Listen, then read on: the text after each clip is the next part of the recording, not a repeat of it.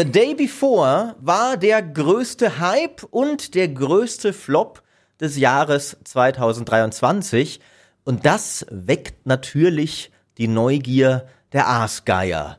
Und deswegen haben wir tief im Schlamm von Jakutien gegraben, um herauszufinden, was zum Geier ist da schiefgelaufen? War es wirklich einfach nur Betrug mit Anlauf? Gab es vielleicht sogar mal ein nobles Ansinnen, ein nicht katastrophales Spiel zu entwickeln? Zwei Menschen haben sich unabhängig voneinander auf die Mission gemacht, das herauszufinden. Und das ist auch, die, die Story ist immer nur absurder geworden. Bei GameStar haben wir nämlich einerseits unseren lieben Kollegen Martin Dietrich ausgesandt. Martin, grab dich mal rein. Und ihn haben wir jetzt hier. Martin, hallo. Hallöchen, Maurice. Schön, dass ich da sein darf. Ja, sehr gerne.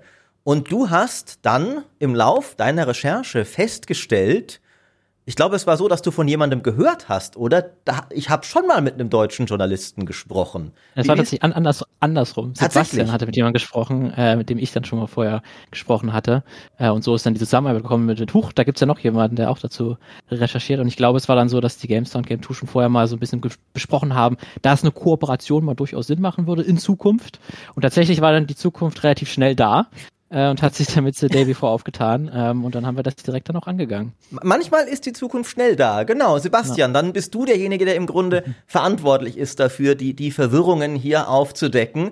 Sebastian von Game 2 hat ebenfalls darüber recherchiert und berichtet. Sebastian, hallo. Hallöchen, freut mich auch hier zu sein. Ja, schön, dass du, du da bist. Jetzt, Okay, ich dachte, du wolltest jetzt gleich hören, wie es dazu gekommen ist, dass ich äh, quasi dann mit Martin zusammengearbeitet habe. Aber ja, äh, wollte ich eigentlich auch. Ich war jetzt gerade umgekehrt, war ich gerade nicht sicher. Setzt du schon an, es zu erzählen, oder bist du so einer von diesen Podcast-Gästen, die sich bitten lassen? Die gibt's ja auch. Ne? Das ist ja. Ich bin ich bin höflich. Ich lasse erstmal, weißt du, den Raum für den Moderator. Du, wir haben ja gerade schon geklärt, du hast die Macht. Ne? Du kannst ja. dir jederzeit sagen, nee, ich drehe hier den Regler runter. Deshalb bin ich erstmal vorsichtig. Ich, ich warte erstmal ab. Ich möchte nicht auf die Füße treten. Ach so, ach so. Ja, nee, tatsächlich wollte so. ich gerade wiederum, weil ich auch höflich bin, nochmal eure Inhalte explizit bewerben. Äh, nämlich einerseits hat Game 2 ein Video mit den Ergebnissen der Investigativrecherche veröffentlicht.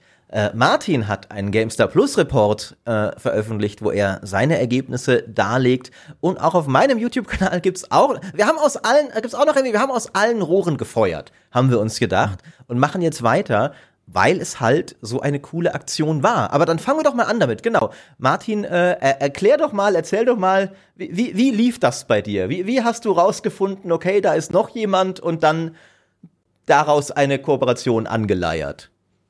Ähm, genau, das war. Nee, habe ich, hab ich wieder so, Martin gesagt? Du hast wieder ja. Martin gesagt. Wa wa warum? ist einmal so, wenn sich so narrativ auf einmal so eingeprägt hat bei jemandem, ist ganz schwer rauszubekommen. Ich, ich, glaube auch. Ich glaube, es ist ja. wirklich, ich, ich, habe mir das irgendwann mal abgespeichert und, und wie, wie so, wie so ein, ein alter Mensch, der auch nur noch die Partei wählt, die er halt immer gewählt hat, ist, ist jetzt für mich immer mal, äh, Sebastian, korrigiere mich. Du musst jetzt, du musst jetzt sehr eindrucksvoll erzählen, oh wie das passiert ist und dabei sehr oft betonen, dass du nicht Martin bist, damit es in meinem Kopf Klick macht, dass es wirklich von dir ausgegangen ist und du hier den angemessenen Credit bekommst. Hallo Maurice, ich bin nicht Martin. Fangen wir damit an. Das ist gut und wichtig. Steile These, steile These. Ja, aber so spannend ist die Geschichte vielleicht gar nicht. Wir haben bei Game 2 äh, im vergangenen Jahr ich habe den Monat vergessen, aber wir haben irgendwann eine Reportage gebracht. Das war unsere erste Investigativreportage, äh, an der ich auch schon gearbeitet habe. Und zwar ging es da um der Herr der Ringe Gollum. Und äh, dabei haben wir auch mit Heiko geredet, aber darauf hat sich sozusagen die Zusammenarbeit beschränkt äh, in dem Fall. Ähm, aber darüber kam auf jeden, auf jeden Fall der Kontakt dann auch zustande. Und da sind wir dann so verblieben, hey, wenn sich irgendwann mal gibt, wir können auch mal zusammen eine Investigativrecherche machen oder zumindest zusammen kooperieren beim nächsten Thema ja, irgendwann wurden wir von unserem Auftraggeber entlassen, das klingt falsch, äh, darauf angesetzt, die nächste Investigativreportage äh, anzustoßen. Und da Vor allem ich habe ich halt so der Auftraggeber, so irgendeine so shady Gestalt, die so im Schatten sitzt in irgendeinem Hinterzimmer. Ich möchte, dass so ähnlich. Dreck ausgräbst. Und dann machen wir genau ein so. Angebot, das sie nicht ablehnen können. Und ungefähr so war mein Kennenlernen mit dem Chef von ZDF Neo, der dabei noch so ein Whiskyglas äh, in der einen Hand geschwenkt hat und in der anderen eine Zigarre hatte. Genauso. Nein, natürlich nicht. Aber genau, der ZDF Neo sozusagen hat uns gesagt, ja, mach mal mehr. Ähm, weil die das einfach gut fanden, dass wir uns auch da einmal ausge, äh, die Finger ausgestreckt haben. Ich, ich musste vorhin nämlich so ein bisschen, da hattest du einmal kurz das Wort Investigativjournalist äh, gesagt und ich bin kurz zusammengezuckt, weil eigentlich ist es ein wunderschöner Begriff. Gleichzeitig fühle ich mich auch immer so ein bisschen schlecht, wenn ich damit in Verbindung gebracht werde. Äh, Warum? Witzig ist nämlich im Zusammenhang mit Gollum auch, wir haben äh, ein Interview, ich habe ein Interview geführt und ich musste der Person sagen, ja, sorry, ich habe mich ein bisschen verspätet, weil ich musste eben gerade noch aus einem Kostüm rausklettern. Ich glaube, ich war, äh, keine Ahnung, irgendein Fantasy 10 Charakter oder sowas. Bei Game 2 ist es schon ein bisschen es ist ein sehr zwiespältiger Job zwischen Investigativkram und halt dem Kram, was wir normalerweise machen. Das ist für uns einfach was Neues. Aber, äh, aber das ist es ja bei uns. Äh, ich, ich hatte dieses Thema auch schon oft so ein bisschen, wie man sich selbst dann bezeichnet, weil wir im, im, im Gaming-Bereich vor allem ist die Überschneidung zwischen so vielen verschiedenen Bereichen, ne? Produkttester, Entertainer, Meinungsgeber und in dem Fall auch Investigativjournalist, die ist so fließend zum Teil und gar nicht so mhm. abgegrenzt, weil wir deswegen auch dieses dumme, nichtssagende Wort Content Creator. Ne? Am Ende machen wir halt alle verschiedene Sachen, die sich irgendwie passend anfühlen und versuchen, ein eigenes Gesamtangebot zu erstellen. Ähm, so auch du. Aber ich bin sicher, in dem Fall hat sich dann der Gesprächspartner sehr ähm, äh, versichert gefühlt, dass, dass du, ich weiß nicht, vielleicht auch tief im Gaming-Thema drin bist, ne, wenn du schon ja. in Gaming-Kostümen rumrennst die, die Seriosität, äh, die hat er direkt begriffen. Ja. naja, aber um die Geschichte. im Kostüm, so macht man das doch undercover, wird im Chat geschrieben. Stimmt. Aber sprich weiter, es tut mir leid. Ja. Genau, ich wollte nur die Geschichte, weil ich bin jetzt so ein bisschen sidetracked, aber äh, genau, letztendlich war es dann einfach so, wir haben eh wegen dieser Gollum-Reportage gesprochen. The day before haben wir dann angefangen zu recherchieren und tatsächlich dann bei den ersten Quellen, die sich aufgetan haben oder den ersten GesprächspartnerInnen, äh, waren dann eben auch zumindest eine Person anfänglich dabei, die dann auch gesagt hat, hey, ich habe ja schon mit jemandem gesprochen, der zufälligerweise auch ein deutscher Videospieljournalist ist. Und da war ich so, okay, ja, kannst du vielleicht mir mal ein bisschen Details geben? Aber da, nee, das ist ja das Schöne. Also muss ich ganz ehrlich sagen, ähm, zumindest auf unserer Seite kann ich ja sagen, dass wir in dem Sinne niemanden als Konkurrenz ansehen, sondern eher in dem Moment habe ich mich gefreut und war so, hey, warte mal, wir können ja vielleicht da wirklich zusammenarbeiten. Und genauso war es dann. Dann habe ich halt eben äh, mit dem guten Peter von, von der GameStar geschrieben und dann direkt wurde ich an Martin weiterverwiesen, der schon an dem Thema dran war. Und von da aus ging's los. Fantastisch, ja. Äh, also wir, wir, wir fanden es auch sehr witzig irgendwie, dass dann so, ah, es äh, ist ja, ist ja noch jemand dran und auch da, ne, äh, Martin, auch bei uns, bei dir wahrscheinlich auch so, ja, total selbstverständlich, dass man da cool was zusammen machen könnte, ne? Auf jeden Fall. Gerade bei sowas Investigatives wird es sehr, sehr schnell sehr, sehr komplex, weil man sehr viele Gesprächspartner im besten Fall natürlich hat und dann auch irgendwie sehr viele Themenfelder, die man irgendwie beackern will, sehr viele einzelne Punkte, über die man sprechen muss, ganz viele Fragen, die sich ja auftun. Gerade bei C-Day Before gibt es ja super viele Punkte, wo man sich einfach fragt, wie ist das passiert? Und da ist ja jeder, der da auch im Thema drin steckt, der auch nochmal mit anderen Leuten gesprochen hat, auch nochmal eine eine ähnliche Perspektive mitbringt oder eine ganz andere von den Quellen, ist es total hilfreich, da dann irgendwie dann festzuzurren auf eine, auf die Punkte, die dann wirklich die wichtigen sind und wo man sagt, hier, ja, das ist die Story. Mhm. Wie habt ihr denn angefangen? Ist ja dann, glaube ich, die, das ist wahrscheinlich die, die erste schwierige Frage. Okay, es ist jetzt ja auch ein nicht gut unbedingt erreichbares Studio. Also es gibt ja Studios, zu denen, also ich würde mir zum Beispiel vorstellen, dass im Vergleich die Gollum-Recherche vielleicht erstmal naheliegendere Ansatzpunkte hatte, weil okay, ist ein deutsches Studio, deutsches Team, man hat vielleicht schon Kontakte und wenn nicht, gibt es zumindest auch sogar erste offizielle Kanäle, über die man da wahrscheinlich jetzt nicht direkt die wichtigen Infos bekommt, aber man weiß vielleicht, wo man startet. Wo startet man bei einem obskuren Scam-Studio aus Jakutien? Das fand ich auch immer auch am Anfang sehr, oder hatte ich sehr viel Angst darum gehabt, mich da richtig reinzustürzen, äh, weil ich dann halt nicht weiß, gibt es Rückfragen oder kommt da Leute zurück? Wie reagieren die, wenn da jemand aus dem Westen solche Fragen stellt? Er fragt hier, willst du darüber was erzählen? Deswegen war ich auch, Peter äh, hatte mich da auch von der Gamestar äh, gefragt, ob ich halt das Thema beackern möchte oder mich da mal reinschauen möchte. Ähm, ich gesagt, ja, an sich super interessant, aber ich weiß halt echt nicht, ob ich da, ähm, da wirklich was finde, weil da die Leute nicht, nicht reagieren oder nicht so sagen, nee, mit dir will ich nicht sprechen, was ich auch absolut verstehen kann. Auch gerade wenn man jetzt weiß, was mutmaßlich da passiert ist, noch so viel verständlicher, dass, dass Leute sagen, nee, ich habe mit dem, ich will mit diesem Kapitel abschließen. Ähm, und im Prinzip ist es dann aber so, dass ich einfach aus allen Rohren feuern muss, alle möglichen Kontakte äh, erreichen muss, die man meistens, also ich nutze vor allen Dingen LinkedIn, ist tatsächlich immer eine gute, eine gute Quelle, um einfach Leute zu finden, die dort gearbeitet haben bei Fantastic, dem Entwicklerstudio, als auch sowas wie ArtStation, mhm. ähm, wo dann die 3D- und 2D-Artists ihr Portfolio präsentieren. Und da findet man halt auch Leute, die für The Day Before auch äh, ähm, Dinge erstellt haben. Ähm, oder auch sowas wie Telegram, ähm, ist natürlich auch gerade in Russland auch ein großes Thema. Äh, und wenn man da über einen äh, Namen findet, dann ist man auch ganz schnell auch bei Telegram und hat da jemand sofort, wenn man da den Accountnamen oder, oder so weiß. Und meistens ist es ja auch so ein bisschen auch äh, Schneeballprinzip, wenn man eine Quelle hat oder zwei Quellen hat, da kann man immer auch fragen, hey, kennst du noch weitere Leute, die auch möglicherweise äh, sprechen wollen würden mit mir? Mhm. Oder einfach, nenn mir einfach nur einen Namen, wenn du das willst oder wenn du damit okay bist. Ähm, oder frag einfach bei, dein, bei deinem Freundeskreis äh, rum, die auch an dem Spiel beteiligt waren. Ähm, und dann rappelt sich das so langsam auf und dann hat man auf einmal im besten Falle natürlich dann ein paar Rückmeldungen, die auch sagen, ja, ich will mit dir sprechen. Ich finde, im Fall von Fantastic war es zudem auch ein bisschen schwieriger, weil, also gerade jetzt, ich habe nur den Vergleich zu Gollum, weil das ja unsere erste Investigativreportage war. Ähm, aber die weisen ja keine Credits aus. Also es gibt, glaube ich, bei The Wild Eight, also den vorigen Spielen, vereinzelt findest du eben Credits, wer an dem Spiel mitgewirkt hat. Aber bei The Day Before gibt es das halt nicht. Und das finde ich hat's ja, gleich da muss man ja seine Mitarbeiter auch irgendwie grundlegend als Menschen wertschätzen, um Credits auszuweisen, ja. nicht wahr? Ja, das ist äh, wohl wahr. ja, das ist auf jeden Fall auch noch ein, eine große, große Schwierigkeit daran überhaupt zu finden, weil wenn man so einen Credits hat, das habe ich auch schon bei anderen Recherchen dann, war das dann einfach die größte Hilfe natürlich, dass man da einfach die Namen direkt hat und kann man danach mhm. suchen. Ähm, aber ich habe in meiner Erfahrung ist natürlich auch so, wenn man natürlich äh, als deutscher äh, Journalist anfragt, dass man dann, wenn man deutsche Leute hat, die man anfragt, ist das deutlich leichter natürlich als aus dem, aus dem Ausland, ja. weil es war auch häufig so, dass Leute gesagt haben, ja, ähm, können gerne darüber sprechen, aber ich kann nicht wirklich gut Englisch. Mhm. Ähm, können wir das irgendwie anders machen? Können wir das gerne schriftlich eher, eher führen? Es gab ein paar auf jeden Fall ähm, äh, Gespräche direkt über, über Telekommunikationsplattformen, äh, wie jetzt Zoom zum Beispiel äh, oder Discord. Aber, aber nicht Leute Kontinent halt vermutlich. nicht Kontinent, da hatte ich leider keinen Zugang.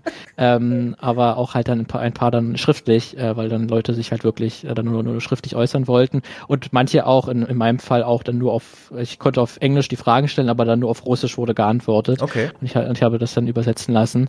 Ähm, und das ist dann auch, das ist auch ein bisschen natürlich ungewöhnlich und da, da muss man sich auch bewusst sein, da kann auch was verloren gehen in dieser Übersetzung. Das muss man sich dann auch immer, das ist jetzt nicht eins zu eins, wenn man mit Muttersprachler mit jemandem spricht. Da kann, kann auch was verloren gehen. Da muss man vielleicht auch nochmal dreimal, viermal nachfragen, wenn man was nicht genau verstanden hat oder bisschen was undeutlich war. Und das ist auf jeden Fall eine, eine große Schwierigkeit, die man auf jeden Fall immer im Hinterkopf behalten muss, dass man es ja auch nicht mit Muttersprachlern zu tun hat. Ich äh, finde es auch schwierig, Entschuldigung, falls ich dir jetzt wieder den, den Rednerstab äh, wegschnappe, auch dir, Maurice.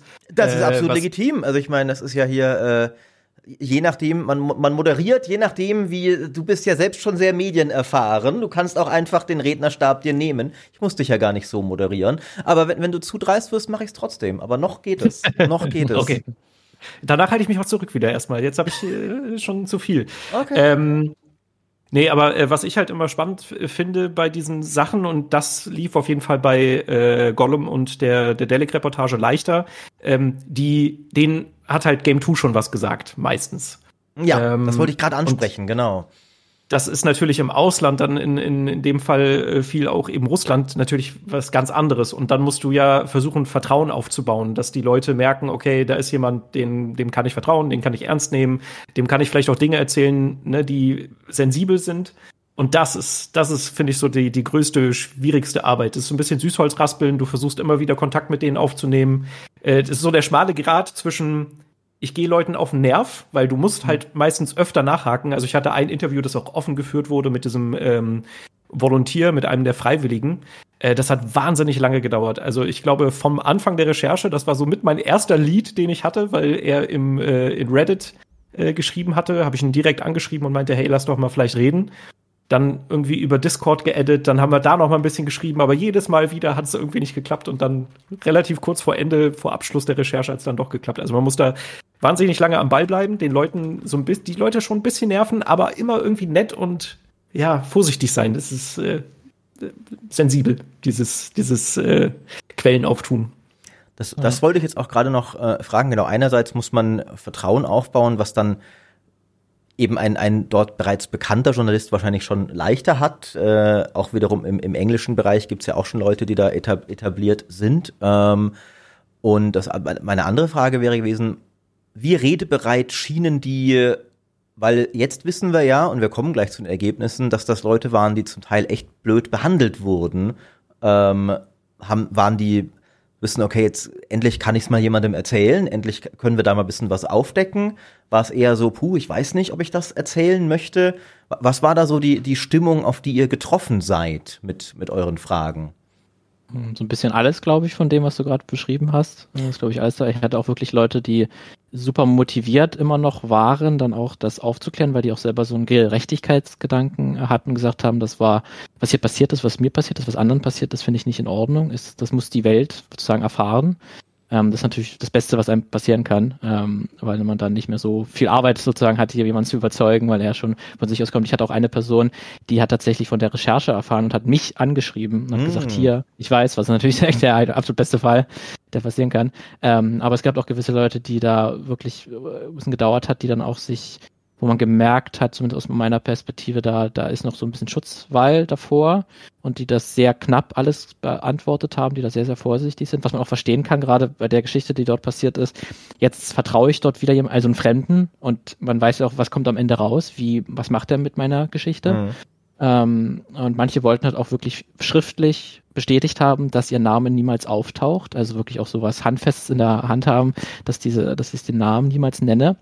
Ähm, aber dann äh, ging es auch immer meistens. Aber es ist auch meistens so, dass man mehrere Gespräche führen muss. Und gerade wenn man nochmal, ähm, wenn einem nochmal so eine Sache irgendwie auffällt, die irgendwie erst im, in, im zehnten Gespräch irgendwie fällt, wenn auf einmal kommt, hier, da gab es eine Person, die wurde irgendwie dafür bestraft, ähm, dass sie schlechte Arbeit bei der, bei der Synchronaufnahme gemacht hat. Und das wurde in den ganzen vorigen Gesprächen gar nicht erwähnt, dass es diese Fälle von Geldstrafen gab. Und wenn man dann nochmal zu einer Person zurückkehrt, mit der man eigentlich schon gesprochen hat, wo man das Gefühl hatte, ja, okay, die hat eigentlich alles erzählt, dann auf einmal geht's los, dann auf einmal, oh ja, stimmt, das gab's ja auch noch. Und dann ist nochmal so ein, so ein Schwall an Informationen gekommen. Und deswegen ist das auch gerade so eine, so eine Arbeit, wo man immer ständig dranbleiben muss, ähm, wo man sich nicht, wenn man ein oder zwei Gespräche geführt hat schon, dann ist das fertig oder so. Da kann immer noch wieder was auftauchen. Ähm, oder was man auch immer auch viel machen muss, äh, oder was auch sehr wichtig ist, dass wenn man selbst wenn man so eine Information hat, gerade diese Anekdote ne, von diesen 2000 Dollar, die da zwei Personen zahlen mussten, dass man das auch bei allen anderen Personen, mit denen man gesprochen hat, nochmal nachfragt. Hier hast du davon auch gehört. Ähm, kannst du das so bestätigen oder nicht? Was auch okay mhm. ist, wenn sie sagt, nee, davon habe ich nichts gehört. Ähm, und das ist aber, was glaube ich schon am Ende auch Vertrauen aufbaut und dann langsam auch diesen Schutzwall bei einigen äh, dann auch brechen lässt. Ähm, und es gab natürlich auch einige, die recht tatsächlich trotz alledem, was passiert ist, recht positiv auf die Zeit zurückgeschaut haben, weil die noch junge Leute sind, die scheiße gelaufen, ja, aber war trotzdem eine mega coole Erfahrung und ich finde, die äh, Gutowskis-Brüder sind keine guten Manager, aber sie sind keine Monster. Äh, und ich bin denen auch super, super dankbar dafür. Und auch dass diese Perspektive ist okay, auch wenn man dann andere Leute hat, die ganz, ganz andere Worte finden für die Gutowski-Brüder und da auch teilweise sehr unter die Gürtellinie manchmal gegangen sind. Aber was auch in dem Fall verständlich ist, äh, wenn, wenn man da so drunter gelitten hat. Aber das sind dann alles so eine unterschiedliche Emotionen, die man da entgegengeschlagen bekommt, auf jeden Fall, ja. Finde ich auch ganz interessant, weil gerade diese äh, Emotionen, die da oft mitschwingen, man muss ja dann immer so ein bisschen filtern, wenn man letztendlich dann eben in deinem Fall äh, den Bericht schreibt oder in meinem Fall dann das Skript für das Video, ähm, dass man sich halt von sowas aber auch nicht zu sehr färben lässt, weil ähm, wir, gehen ja daran, ohne wirklich zu wissen, was passiert ist. So, ne? Das Bild äh, ergibt sich dann in Gesprächen, in, in diesen ganzen, weiß ich nicht, Mail-Austauschen oder wie auch immer. Und es ist halt schon auch so ein, so ein so ein interessanter Prozess, wie sich daraus dann eben die Ergebnisse herauskristallisieren. Und da finde ich, hat auch die Zusammenarbeit nochmal richtig toll geholfen, dass man sich da ja auch austauschen konnte. Ich habe vielleicht Dinge gehört, dann bist du mit diesen Dingen nochmal zu deinen Quellen gegangen, hast da nochmal nachgefragt, wiederum du hast mir wieder Input gegeben, ich bin nochmal zu meinen Quellen gegangen. Also es war so ein schönes Miteinander und das hat wirklich nochmal die Ergebnisse auch ein bisschen vorangebracht, dass man halt äh, Dinge sich nochmal bestätigen lassen konnte, nochmal Details herauskristallisieren konnte. Und ähm, gerade jetzt im Vergleich zu der ersten Reportage, wo ich da dann doch relativ alleine war, ist es schon äh, sehr schöne Abwechslung gewesen. Ja, das, das kann ich mir vorstellen. Ähm, wie, wie war es denn erstmal, seid ihr mit einer gewissen Erwartung an die Story rangegangen, die ihr, wo ihr dachtet, also nicht was ihr hören wolltet, oder was ihr dachtet, das wird die Story, so ich decke auf, es wird ein, es war ein absurder Scam und dann merke ich, hier geht es eigentlich auch um ein Arbeitsrechtsthema im Grunde, womit ich gar nicht gerechnet habe. Also was war, womit habt ihr gerechnet und wie waren dann eure Reaktionen, als ihr die ersten Statements euch geholt habt? Äh, also ich glaube, so ungefähr hatte ich mir, also ganz kleines bisschen schon eher gedacht, dass es nicht ein direkt ein geplanter Scam war, sondern wirklich eher so in die Richtung zu ambitioniert und dann zu wenig Kenntnisse von so einer Großentwicklung wie jetzt so ein AAA, MMO, Zombie-Apokalypsen-Spiel einfach so zu entwickeln. Da habe ich mir schon, so war zumindest die, die Voreinstellung, man geht natürlich immer mit einer gewissen Vormeinung erstmal rein und man darf sich davon nicht zu sehr beeinflussen lassen, aber man hatte natürlich, man kriegt irgendwas mit, man hat ja diese ganzen Verschiebungen und die Stories drumherum schon irgendwie mitbekommen. Davon ist natürlich, hat man sich schon so ein kleines Bild im Kopf Kopf gebaut, was könnte das sein? Und deswegen war das auch ungef ungefähr zumindest meine Erwartung, dass das so in diese Richtung auf jeden Fall geht. Ähm, aber dass es natürlich dann solche krassen teilweise wirklich Arbeitsrechtssachen sind, wo da Leute wirklich äh, äh, krass drunter gelitten haben, das hätte ich jetzt auch nicht so unbedingt erwartet, dass es dann halt auch wirklich, dass sich Leute auch vor westlichen Journalisten so äußern und dann auch wirklich Material schicken, internes Material, das auch nochmal bekräftigen. Deswegen, das hatte ich auf jeden Fall nicht, nicht erwartet. Ähm, mhm. Aber zumindest so diese Vorahnung, dass es in Richtung eher Größenwahn geht, hatte ich schon. Ja. Mhm. Mich würde da mal interessieren, wann, wann hat sich, also oder wann gab es die Anfrage oder wann hattest du The Day Before im Hinterkopf als nächste, äh, als nächstes Recherchethema? Hm. Also wann hast du das angefangen mit dir rumzutragen? Äh, also an sich hat es dann erst so auf, auf Peters äh, äh Anfrage dann richtig gestartet, ähm, weil ich habe Weißt du noch, wann das war? Das also, war, glaube ich, so 18. Dezember. So ah, oh, okay. Okay. Ungefähr. Oder 20. De Dezember so ungefähr in dem, dem Zeitraum. Ähm, weil ich hatte, ich hatte es auf jeden Fall davor schon gesagt, eigentlich ja, das wäre voll ein Thema dafür. Aber ähm, es ist, kann auch immer passieren, äh, gerade als freier Journalist, dass man dann schon mehrere Tage Arbeit darin reinsteckt und dann wird es einfach nichts. Das passiert immer mal wieder. Das ist ja auch an sich kein Problem. Aber es ist natürlich dann nochmal da eine finanzielle Frage, ob man sowas dann machen will. Ähm, und ob das dann sein könnte, dass es einfach ins, ins Leere geht. Oder dass man am Anfang irgendwie hat man drei, vier Quellen, die sich sofort äußern und dann versiegt es irgendwie. Und dann ist drei, vier Quellen ist ein bisschen wenig, um da wirklich eine Geschichte draus zu machen. Ähm, deswegen, das, das war dann zum Glück in, in, in dem Fall nicht so. Aber ja, das ist dann sozusagen, hat ungefähr so einen Monat, glaube ich, war dann die Recherche insgesamt, äh, hat dann schon in, in Anspruch genommen. Hm. Ich finde halt, äh, bei The Day Before haben sich ja schon sehr viele Red Flags gezeigt im Laufe der, der Ankündigung vom ersten Trailer bis äh, letztendlich zum Release. Und bei uns hat es auch schon vor Release angefangen. Ich weiß gar nicht, wann das Thema das erste Mal äh, im Gespräch war lass es irgendwie November gewesen sein oder so, aber alleine durch sowas wie das Volunteering-Programm, diese kurzfristigen Verschiebungen und alles, was schon so angekündigt wurde, man weiß oder ich war mir auch relativ sicher, dass da viele Dinge schieflaufen und ich wollte einfach wissen, was, was da genau passiert ist und was da der Plan war. Ähm, ja. Das stellt also man sich ja sehr oft von außen die Frage, genau. Also vor allem auch die Frage nach dem Plan.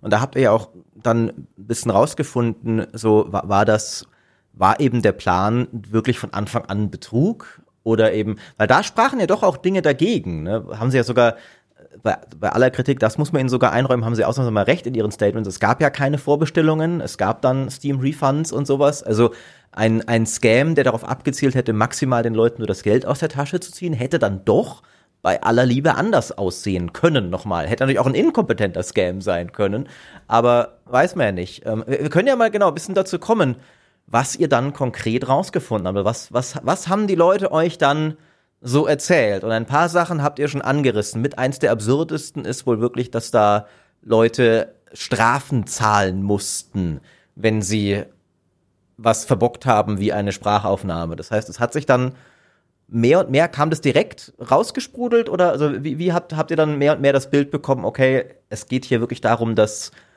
Mitarbeiter richtig scheiße behandelt wurden? Oder was waren die ersten Sachen, die ihr so gehört habt? Also da muss ich dazu sagen, es gab äh, kurz nachdem, ich weiß gar nicht mehr genau wann, aber im Laufe unserer Recherche äh, gab es dann eben auch schon einen Report von einer belarussischen äh, Webseite, IXBT. Äh, dem stellvertretenden Chefredakteur hatten wir auch bei uns im Video, äh, dem habe ich ein paar Fragen gestellt. Und die haben dort eben schon einen ersten Bericht gemacht, wo sie auch mit e-, ehemaligen Mitarbeitenden gesprochen haben. Und das waren, glaube ich, auch 15 Quellen, auf die sie sich berufen haben. Und da hat sich auch schon raus, herauskristallisiert, okay, die, die Arbeitsverhältnisse waren keine guten. Und ähm, das hat sich halt eben in den Gesprächen, die wir dann geführt haben, eigentlich nur noch bestätigt, beziehungsweise noch weiter zugespitzt. Eben auch solche Details wie diese Strafen, die da gezahlt wurden.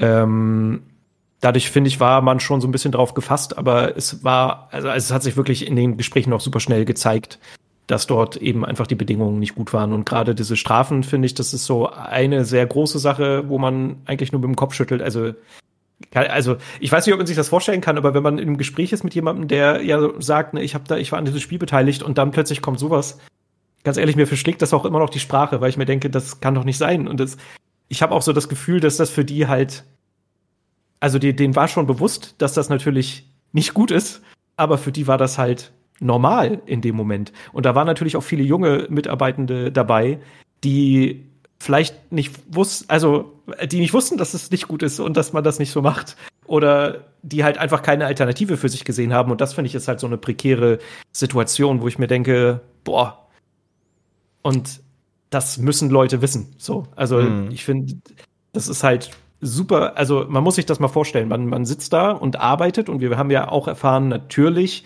dass da wahnsinnig viel Crunch mit dem Spiel war, um dieses Spiel zu entwickeln und um wahrscheinlich auch die anderen Spiele des Studios zu entwickeln. Und du bist ein Teil davon. Du bist ein, ein Teil in diesem Getriebe, das sich wahnsinnig einen abrackert, da irgendwie am Ende ein Spiel rauszubringen. Dann gibt es noch sowas wie Strafenzahlen. Und da draußen weiß es keiner und macht sich aber über dein Spiel lustig. Natürlich auch gerechtfertigt, weil das Spiel natürlich überhaupt nicht dem entsprochen hat, was da stellenweise versprochen wurde. Aber du als einzelne Person, als kleines Zahnrad kannst dafür halt nichts. Und das ist halt jedes Mal sowas, wo ich mir denke, boah, ich weiß, es ist schwierig, äh, Vertrauen zu Journalisten aufzubauen und äh, zu sagen, okay, come on, ich, ich erzähle dir jetzt wirklich alles und ich gebe dir auch ähm, Screenshots und interner, damit du das gut belegen kannst. Aber es sind halt, es ist halt auch wahnsinnig wichtig, dass das passiert, weil das sind halt Arbeitsbedingungen, Nee, und halt gerade um die Leute halt zu schützen, die Teil davon waren, ohne etwas dafür zu können. Ja, also ähm, hattet ihr den Eindruck, also wie, wie sehr hattet ihr dann den Eindruck, dass da waren wirklich Leute, die, die glaubwürdig ein gutes Spiel eigentlich machen wollten? Also ich würde sagen, jeder. Auf jeden Fall. Ich würde so, ich würde auch sagen, dass die Gotovsevs ein gutes Spiel machen wollten. Okay. Also das würde ich den auch jetzt nicht, ich, ich weiß es nicht, kann ich leider nicht in den Köpfen gucken und ich konnte mit ihnen leider auch nicht sprechen, auch wenn ich es versucht habe. Ähm, aber ich würde schon vermuten eigentlich, dass sie ein gutes Spiel machen wollten. Ich glaube, weil das anders würdest du das auch nicht über dich ergehen lassen, sowas. Also das ist ja diese Leidenschaft mhm. für, äh, du kommst aus einer eher abgelegenen Region Russlands, hast nicht so viele jetzt Möglichkeiten unbedingt. Du hast noch zusätzlich äh, den Krieg in der Ukraine, der auch noch durchaus in unseren, Ges also meinen Gesprächen, äh, bei Sebastian glaube ich auch, äh, durchaus auch eine Rolle gespielt hat, weil das natürlich auch nochmal noch mal die Möglichkeiten eingeschränkt hat äh, für russische äh, Entwickler und Entwicklerinnen. Ähm, und dass da jeder auf jeden Fall ein gutes Spiel machen wollte, würde ich auf jeden Fall sagen, das wollten die alle. Ähm, und aber das ist dann einfach letztlich die, die Struktur hat das dann nicht, nicht ermöglicht, als auch einfach der Fakt, dass dann wirklich viel zu viele äh, noch unerfahrene Leute auch, auch dabei waren, die da dafür, dafür nicht, natürlich nicht, nichts können, dass sie bisher noch nicht so ein großes Spiel entwickelt haben. Aber da sind so mehrere Faktoren einfach äh, zu, zusammengekommen. Aber ich den, das Gefühl, dass alle wirklich ein gutes Spiel machen wollten äh, und sich da auch äh, zum Großteil alle auch abgerackert haben oder eigentlich alle abgerackert haben, damit das auch was wird, das auf jeden Fall. Also das Gefühl hatte ich auf jeden Fall bei allen Gesprächen.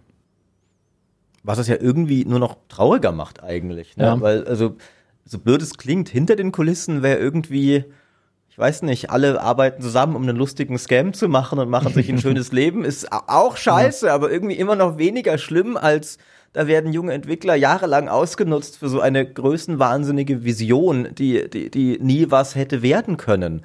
Ähm, und was, was, was glaubt ihr denn, woran es dann, also was intern passiert ist, dass es dann so gescheitert ist? Also, wenn die Absicht da war, ähm, und leider, du hast es schon gesagt, mit den, mit den Gotovstevs konkret gab, gab es kein Gespräch. Die hätten da vielleicht ein paar interessante Dinge zu sagen gehabt. Aber, aber was war dann der springende Punkt, wo das Ding auf Abwege gegangen ist und wo es auf Untergangskurs gegangen ist?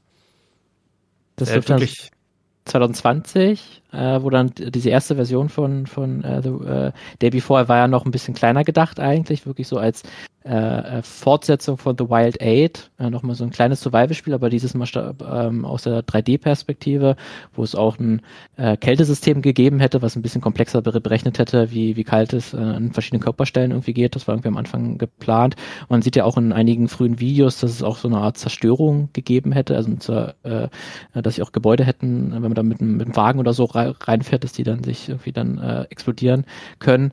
Ähm, das ist aber alles noch ein bisschen kleiner gedacht und das ist ja in der ländlichen Region. Und irgendwann, das hätte mich auch nochmal, das ist auch nochmal eine, eine Lücke in der Recherche, warum sich die Gotowskis dann entschieden haben, dieses eher kleinere Spiel dann so aufzublasen. Genau. Dass sie dann gesagt haben, ne, jetzt soll es auf einmal ein AAA MMO Riesenspiel werden, was wirklich die, äh, der feuchte Traum vieler, vieler Spieler und Spielerinnen ist.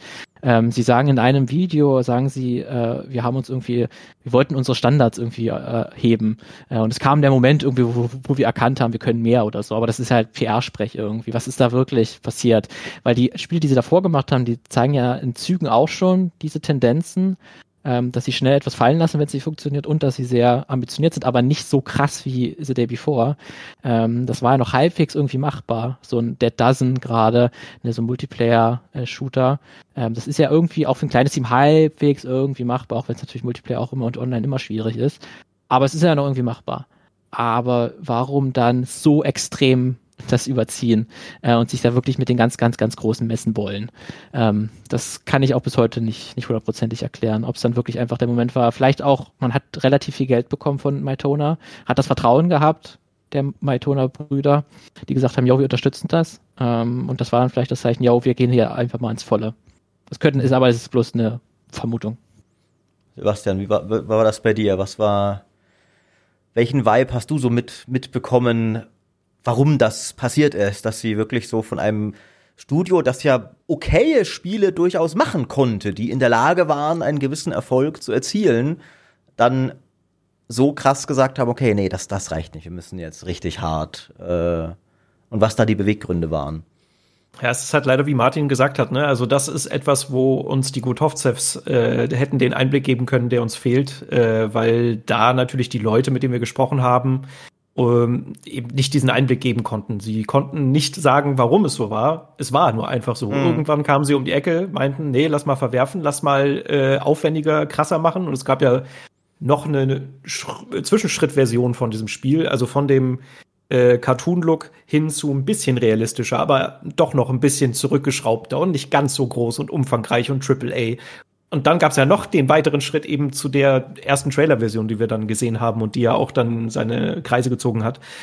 Ehrlich gesagt, ich kann es auch nicht sagen, weil das Geld von Mytona, vom Publisher, das gab es ja äh, eben sehr früh. Deshalb ist es überhaupt erst zu, zu den ersten Versionen von The Day Before gekommen. Es ist halt nur die Frage, ob da dann in Gesprächen sich vielleicht herauskristallisiert hat, okay, wir wollen mehr, wir wollen größer, wir wollen das Ziel war ja eben dieses Triple A, was äh, Mytona auch ausgerufen hat und in den ersten Ankündigungen die passiert sind, noch bevor es den ersten Trailer oder überhaupt Bilder gab, gab es eben diese Ankündigung, Mytona geht ins äh, AAA-Business und dafür haben sie sich Fantastic als Partner gesucht. Aber diese Zwischenschritte sind sehr schwer zu rekonstruieren gewesen mit den Gesprächen.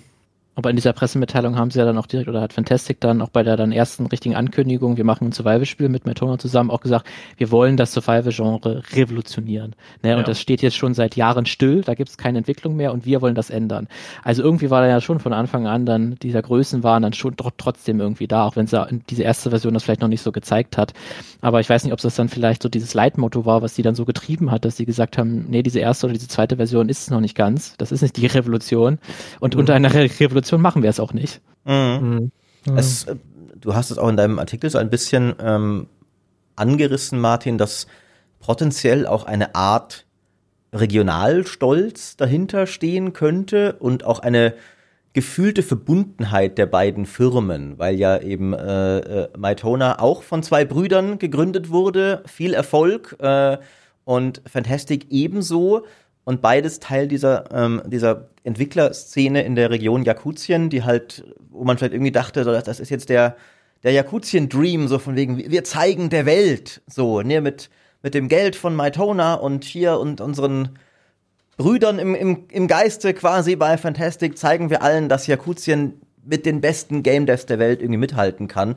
Könnte ich mir vorstellen, ein, ein, ein anderer Eindruck, den, der mich, mir, mir ist nicht so sehr aufgefallen, als ich das auch gehört habe, was ihr herausgefunden habt, dass die in, in Person, also die Gotovzev, unglaublich charismatisch sein müssen oder könnten zumindest. Ähm, welche Vibes habt ihr so bekommen, als Leute von ihnen erzählt hatten? Das fand ich auch interessant. Da gab es sehr widersprüchliche Aussagen, wie sie wahrgenommen wurden. Aber sie haben es ja offensichtlich geschafft, sowohl ihr Studio als auch ihren Publisher zu überzeugen, Leute, und die Welt ja auch, ne, die waren ja auch in diesem Live at Fantastic Video zu sehen, auch die Spielerschaft zu überzeugen, so, wir, wir schaffen das. Ähm, äh, welches Bild hat sich euch von denen als Personen gezeichnet, jetzt in den Geschichten, die ihr über sie gehört habt? Also auf jeden Fall, glaube ich, Leute, die motivieren können, ähm, gerade zu Beginn äh, der äh, Entwicklung oder wenn man als äh, neuer Angestellter irgendwie zu Fantastic hinzukommt. Das haben viele so beschrieben, ähm, gerade weil es dann der erste große Job ist in der Branche und dass man dann Vorgesetzte hat, die dich wirklich pushen wollen und die wirklich dir sagen, wir machen richtig geiles, großes Spiel. Es wird Elon Musk wird dieses Spiel streamen später. Ähm, das finde ich immer noch so großartig.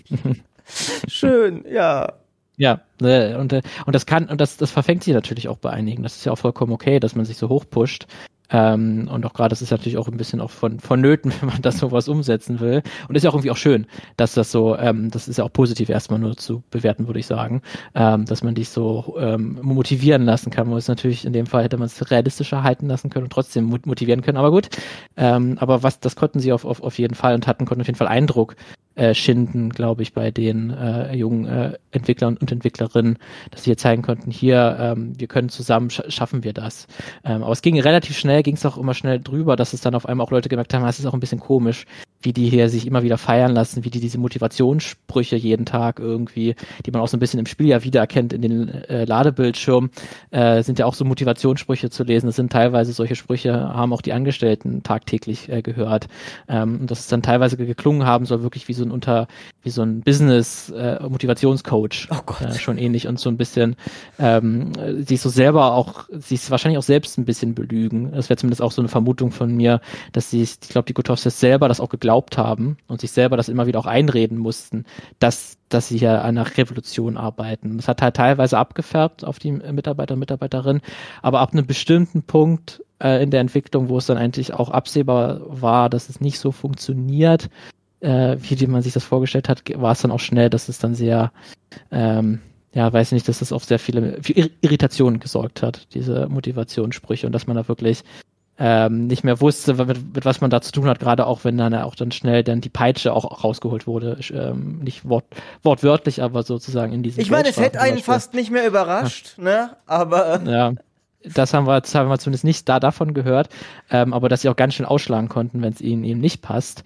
und dass da eben nichts mehr mit dieser Motivation war und nichts von dieser, wir sind eine große Familie und, und wir sind alle, alle Freiwillige, die hier äh, sich aufgeben für diesen Traum. Ähm, das ist dann schon auch wieder diese andere Seite der, der, der, der Medaille. Ähm, deswegen ja, also total auch widersprüchlich wirklich, aber das hat auch wirklich ein paar Leute nicht gesprochen, auch so, auch so besprochen, die sind, das sind paradoxe Persönlichkeiten irgendwie. Okay. Mhm. Ich finde, äh, du hattest vorhin kurz das Video erwähnt, äh, das wir ja da auch gefunden hatten. Ähm, es gibt sowohl so einen Talk, wo er auf der Bühne von einer Konferenz ist, ähm, und einen, einen Podcast. Und ich finde, das, das sind so die, die Momente, in denen ich zumindest so ein bisschen nachvollziehen konnte, ja, okay, die haben eben so ein gewisses Charisma, weil sie da halt sehr, also es war Eduard, es war nicht der, der äh, andere Bruder, den habe ich so äh, nicht gefunden, aber zumindest äh, der Eduard äh, Gotovzev, der da im Podcast auch noch war, und da hat man halt auch gemerkt, so, der hat eine sehr lockere, leichtgängige Art, hat seine Späße gemacht, hat sich selbst in den Gesprächen auch nicht so ernst genommen. Also wenn du diese Hintergrund, das Hintergrundwissen nicht gehabt hättest in dem Moment, wäre ich halt auch so gewesen. Ach ja, das scheint ja eigentlich ein ganz netter Typ zu sein, so. Das könnte ein netter Entwickler sein. Aber ja, das äh, trügt. Und das ist so das Einzige, finde ich, wo wir das so ein bisschen nachvollziehen konnten, glaube ich. Ähm, eben dieses Charisma, weil sonst dadurch, dass wir nicht mit denen reden konnten, und es wäre ja auch eine schöne Geschichte gewesen, ne? so ein wirklich so ein kleines Entwicklerstudio aus dem fernen Osten Russlands, die dann irgendwie die Gelegenheit bekommen, ein großes Spiel zu äh, entwickeln und das ist dann sogar halbwegs ein Erfolg, ist sogar ganz gut oder sogar richtig gut. Das ist natürlich auch eine richtig gute Geschichte und ich kann auch verstehen, dass da Leute daran glauben wollen, ähm, mit jemanden, äh, dass da jemand auch wirklich ist, der das sowas umsetzen kann. Äh, und sie hatten ja mit ihren früheren Spielen auch ein kleines bisschen ja auch Erfolg und ist mhm. ja gerade für ja ja ja Kurzchen ja schon, glaube ich, eine, ein Aushängeschild dann auch gewesen und deswegen hat man das mhm. wahrscheinlich oder haben einige Leute das auch sehr bereitwillig ge geglaubt. Ja, dass äh, allgemein wir glauben gerne schöne Geschichten. Ne? Und mhm. im Gaming sind alle Seiten irgendwie dafür anfällig. Ne? Die, die Entwickler wollten das glauben, die Gotowskis, wie du sagst, wollten es vielleicht auch selbst glauben, die Spieler wollten es glauben. Das ist ja auch ein Teil der, der, der, der Sache, ne? dass äh, die, die Red Flags wurden sehr viel, auch in Berichterstattung, muss man ja auch so sagen, recht viel auch ignoriert. Und wär, aber wäre doch geil, wenn es klappen würde. Ne? Ähm, und hinterher ist dann, ist dann, sind dann alle, alle schlauer und wollen es immer gewusst haben. Für mich eine der, der größten, größten Rätsel aber ist noch, dass sie es ja tatsächlich auch geschafft haben, andere Firmen gefühlt zu täuschen. Also Mytona allem voran. Und da habt ihr auch mit Leuten geredet. Wie wurde das dort wahrgenommen? Wie, wie kann das denn passieren, dass der Publisher da gar keine Ahnung hatte, dass da offenbar irgendwas nicht so läuft. Ich meine, oder war der Publisher in on the scam, ne? Kann ja auch sein, dass es ein gemeinsamer Scam war, aber nach allem, was man so von außen sieht, muss Mytona eigentlich eine Menge Geld verloren haben bei diesem Projekt. Und man fragt sich ein bisschen, wie können Sie denn davon profitiert haben, wenn alles refunded hat? Was, was war da mhm. euer Eindruck, was die Rolle von Mytona und die Wahrnehmung von Fantastic war in der ganzen Geschichte?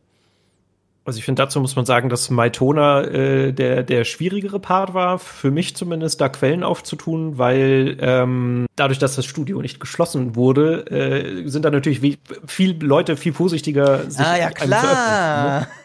Das macht es ein bisschen schwieriger. Äh, trotzdem haben wir, äh, lass mich nicht lügen, ich glaube sieben Personen, sieben, ja. ne? mit sieben Personen äh, uns austauschen können. Ähm, da aber auch vorsichtige Einblicke bekommen, sage ich mal. Also da ist es nicht total ins Detail gegangen. Das war auf Fantastic-Seite auch ein bisschen ausführlicher. Aber tatsächlich scheint es so gewesen zu sein, dass äh, Maitona selbst relativ wenig Einblick in dieses Projekt hat. Das Warum ist da wieder schwer zu beantworten, weil äh, die Geschäftsführung leider nicht auf uns reagiert hat. Ähm, die beiden kann ich gar nicht verstehen. Nee, ich auch nicht. Ähm, ja, und deshalb ist es dann so ein bisschen schwer, wie das halt gekommen ist. Ähm, ich kann mir vorstellen, dass der, der Erfolg, ähm, der, der Wishlisten-Erfolg, sage ich mal, von The Day Before, von den ersten Trailern, da wahrscheinlich sehr viel geholfen hat, dass dann Maitona gesagt hat, okay, da läuft's. Ähm, Ach so, die sind jetzt, ja klar, macht mal. Ne, relativ hoch eingestiegen. Da, das ist ein Selbstgänger. Äh, so kann ich es mir eigentlich nur erklären, weil zumindest von dem, was wir halt herausgefunden haben, ja, die, diese äh, Brüderpaare, die haben schon eine weiter zurückführende Geschichte und dadurch, dass eben beide aus Irkutien stammen, ist da bestimmt auch so ein bisschen Lokalpatriotismus dabei. Aber das macht es so schwer zu sagen, okay, wa warum kam es zu dieser Hands-off-Mentalität?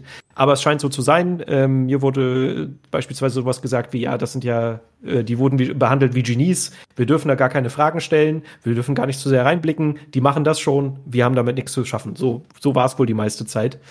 Äh, und das erklärt dann letztendlich, wie es so dann gekommen ist und dann so ein, also kurz vor Release war es ja dann zumindest noch so, dass Maitona anscheinend äh, Spezialisten vorbeigeschickt hat, die sich die aktuellen Builds von The Day Before hätten anschauen sollen und da ist es dann aufgefallen, oh, warte mal, das Spiel ist ja noch gar nicht fertig. Und da hieß es dann in der Art, ja, okay, wir brauchen noch zwei Jahre, um daraus entweder ein richtig gutes Spiel zu machen oder wir veröffentlichen es jetzt. Und äh, ich glaube, da war schon wahrscheinlich so viel ähm, Geld in dieses tiefe schwarze Loch äh, ge geworfen worden, dass äh, Maitona sich anscheinend dazu entschieden hat.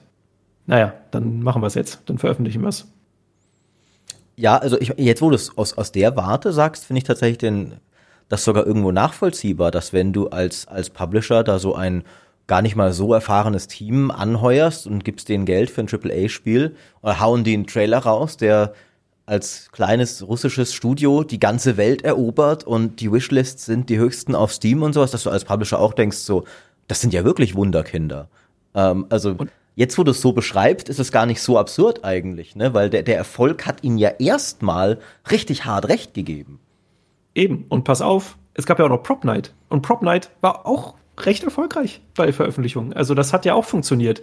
Und äh, da finde ich eine Geschichte, die hat es jetzt auch bei mir nicht in, in den Beitrag geschafft, ich äh, spannend fand, ähm, dass ja PropNet erfolgreich war und Maitona gerne eine Mobile-Version haben wollte. Okay. Maitona selbst ist ja ein Mobile-Publisher ähm, und die meinten, hey, lass doch eine Mobile-Version machen. Und die wurde tatsächlich auch äh, relativ schnell nach der Ankündigung des eigentlichen Spiels eben auch hinterhergeschoben, die Ankündigung, hey, wir machen auch noch eine Mobile-Version.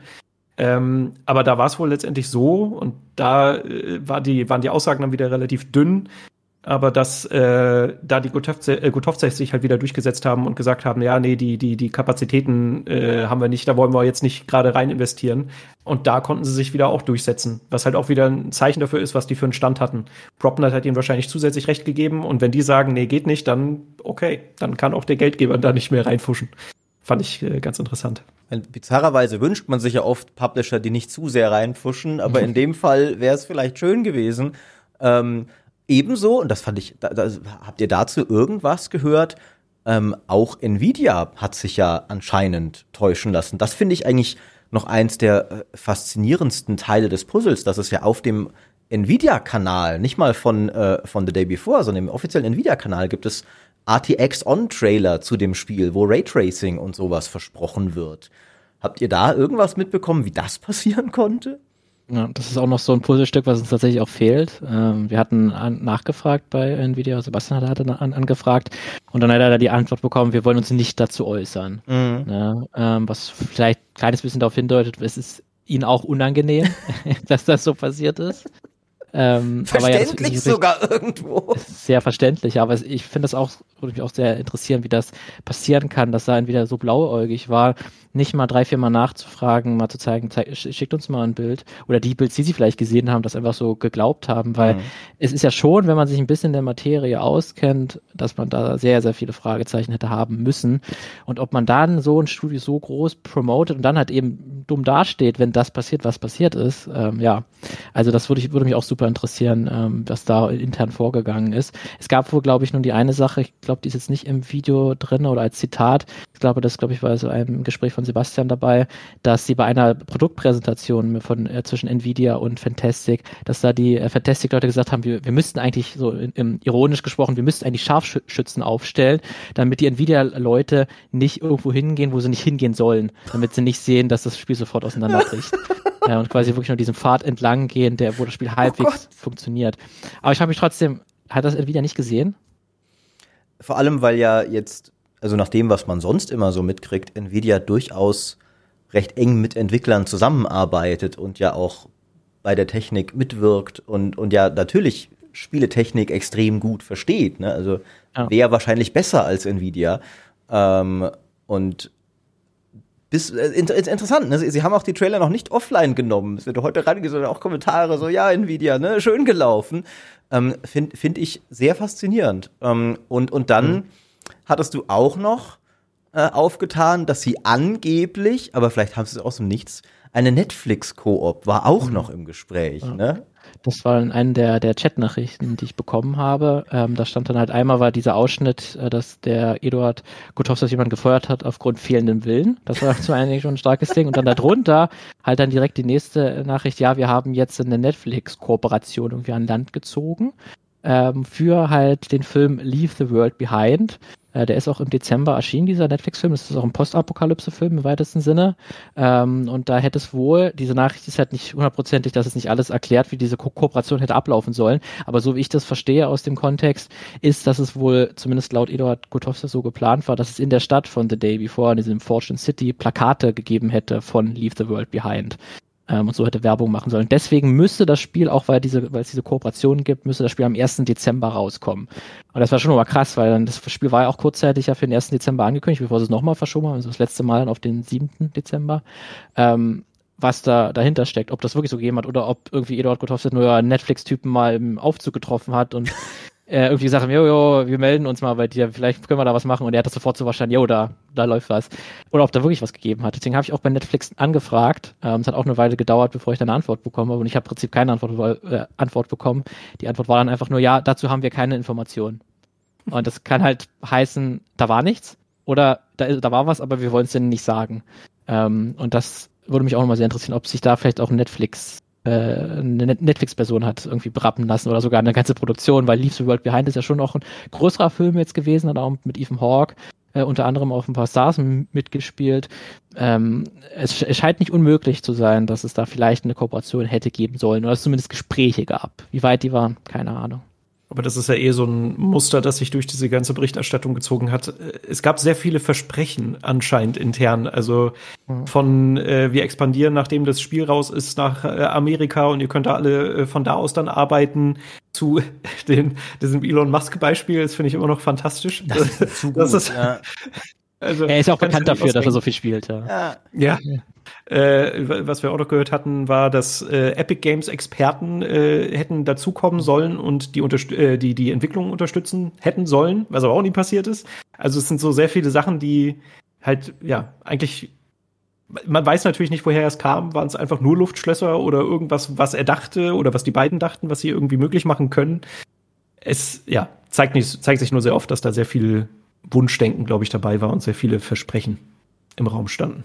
Ja, also ich meine, es ist, es ist, wie Martin sagt, es ist ja nicht undenkbar irgendwie, dass so erfolgreich wie das Spiel ja erstmal im Internet war, dass da irgendwie Vielleicht war das mal geplant und da hat Netflix im Gegensatz zu manch anderer Firma doch ein bisschen genauer verfolgt, was da sonst so alles passiert ist mit, ach, jetzt der Trademark-Kram noch und, und okay und Verschiebungen und sonst was und haben dann im Gegensatz zu Nvidia zum Beispiel gedacht, okay Leute, ich glaube, das, das, Spiel ist vielleicht doch nicht so geil, lass mal lieber nicht machen. Ähm, Möglicherweise. Oder er hat sich einfach ausgedacht. Auf mich wirkt es auch sehr in dem Moment, weil es ja direkt unter dieser Kündigungsnachricht war, so, ne, äh, erstmal wen und dann direkt drunter was ballern, um die Moral wieder zu heben. So, ähm, irgendwas ist ja auch, ist Könnte ja auch letztlich so deuten, egal was, ne, das passt ja schon. Äh, kann ich immer noch später sagen, ach, die Schweine bei Netflix wollten uns doch nicht, äh, schlimm, schlimm. Ähm, aber das Schlimme ist ja, dass die Kündigung selbst auch zur Motivation da war. Ja. die, die dachten, dadurch schaffen sie es, dass die Leute sich mehr anstrengen. Weil Zuckerbrot und Peitsche halt. Also, Oder Peitsche und Peitsche. Ja, ja. Aber, aber ihr habt Peitsche gemeint, ihr, ihr habt auch mit Leuten gesprochen, die irgendwie positiv auf die Zeit zurückblicken, trotz allem. Ähm, ja. Wie, wie war das auch für, für eure Einordnung? Weil äh, das ja auch so ein bisschen, man muss ja ein bisschen gucken, dass man da dann nicht Okay, wir haben gerade mit den drei Leuten geredet, die blöd behandelt wurden. Eigentlich war alles super. Äh, äh, wie habt ihr das interpretiert, dass dann manche trotzdem sagen, war doch gar nicht so schlimm? Und, und wie war das Verhältnis gefühlt? Also das Verhältnis war schon eher eindeutiger auf, ich habe sehr viele negative Erfahrungen mhm. gemacht, aber es gab auch auf jeden Fall einen Prozentsatz, die auch eher positive oder betont haben, dass es auch positive Erlebnisse gab. Und das muss man auf jeden Fall auch sehr ernst nehmen, glaube ich, weil man tendiert natürlich wahrscheinlich schnell darauf, dass man das die Geschichte sofort einordnet und sagt, jo, das war einfach, das waren die schlimmsten Chefs, von denen man jemals gehört hat, äh, gehört hatte auf irgendeine Art und Weise und die haben einfach ihre äh, Mitarbeiter misshandelt oder so. Und äh, das, das war es im Prinzip und das ist die ganze Geschichte.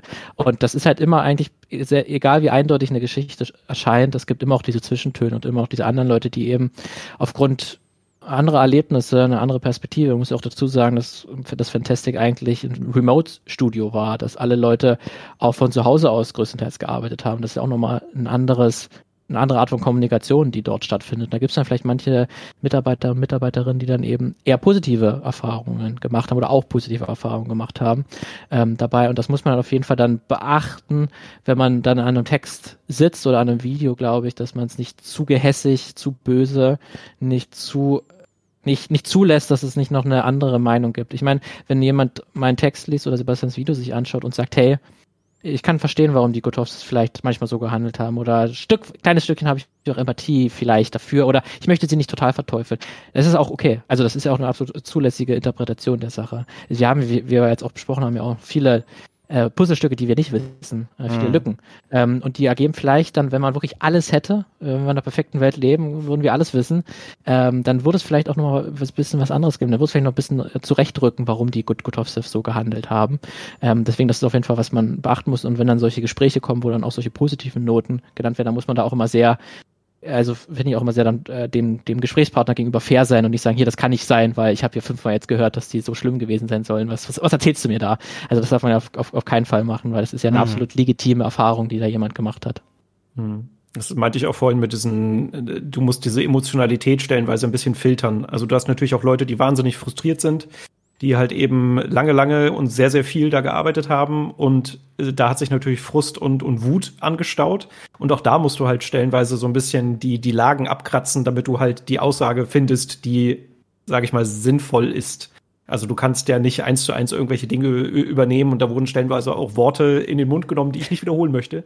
ähm, was man natürlich verstehen kann, ne, wenn jemand dann frustriert ist, aber äh, das hat halt in so einer Art Be Berichterstattung nichts zu suchen und genauso finde ich, ist es halt eben, wenn du diese anderen Stimmen hast, du musst versuchen, eben diesen Mittelweg zu finden, der irgendwo dazwischen liegt, was, was das eine sowohl möglich macht als auch das andere.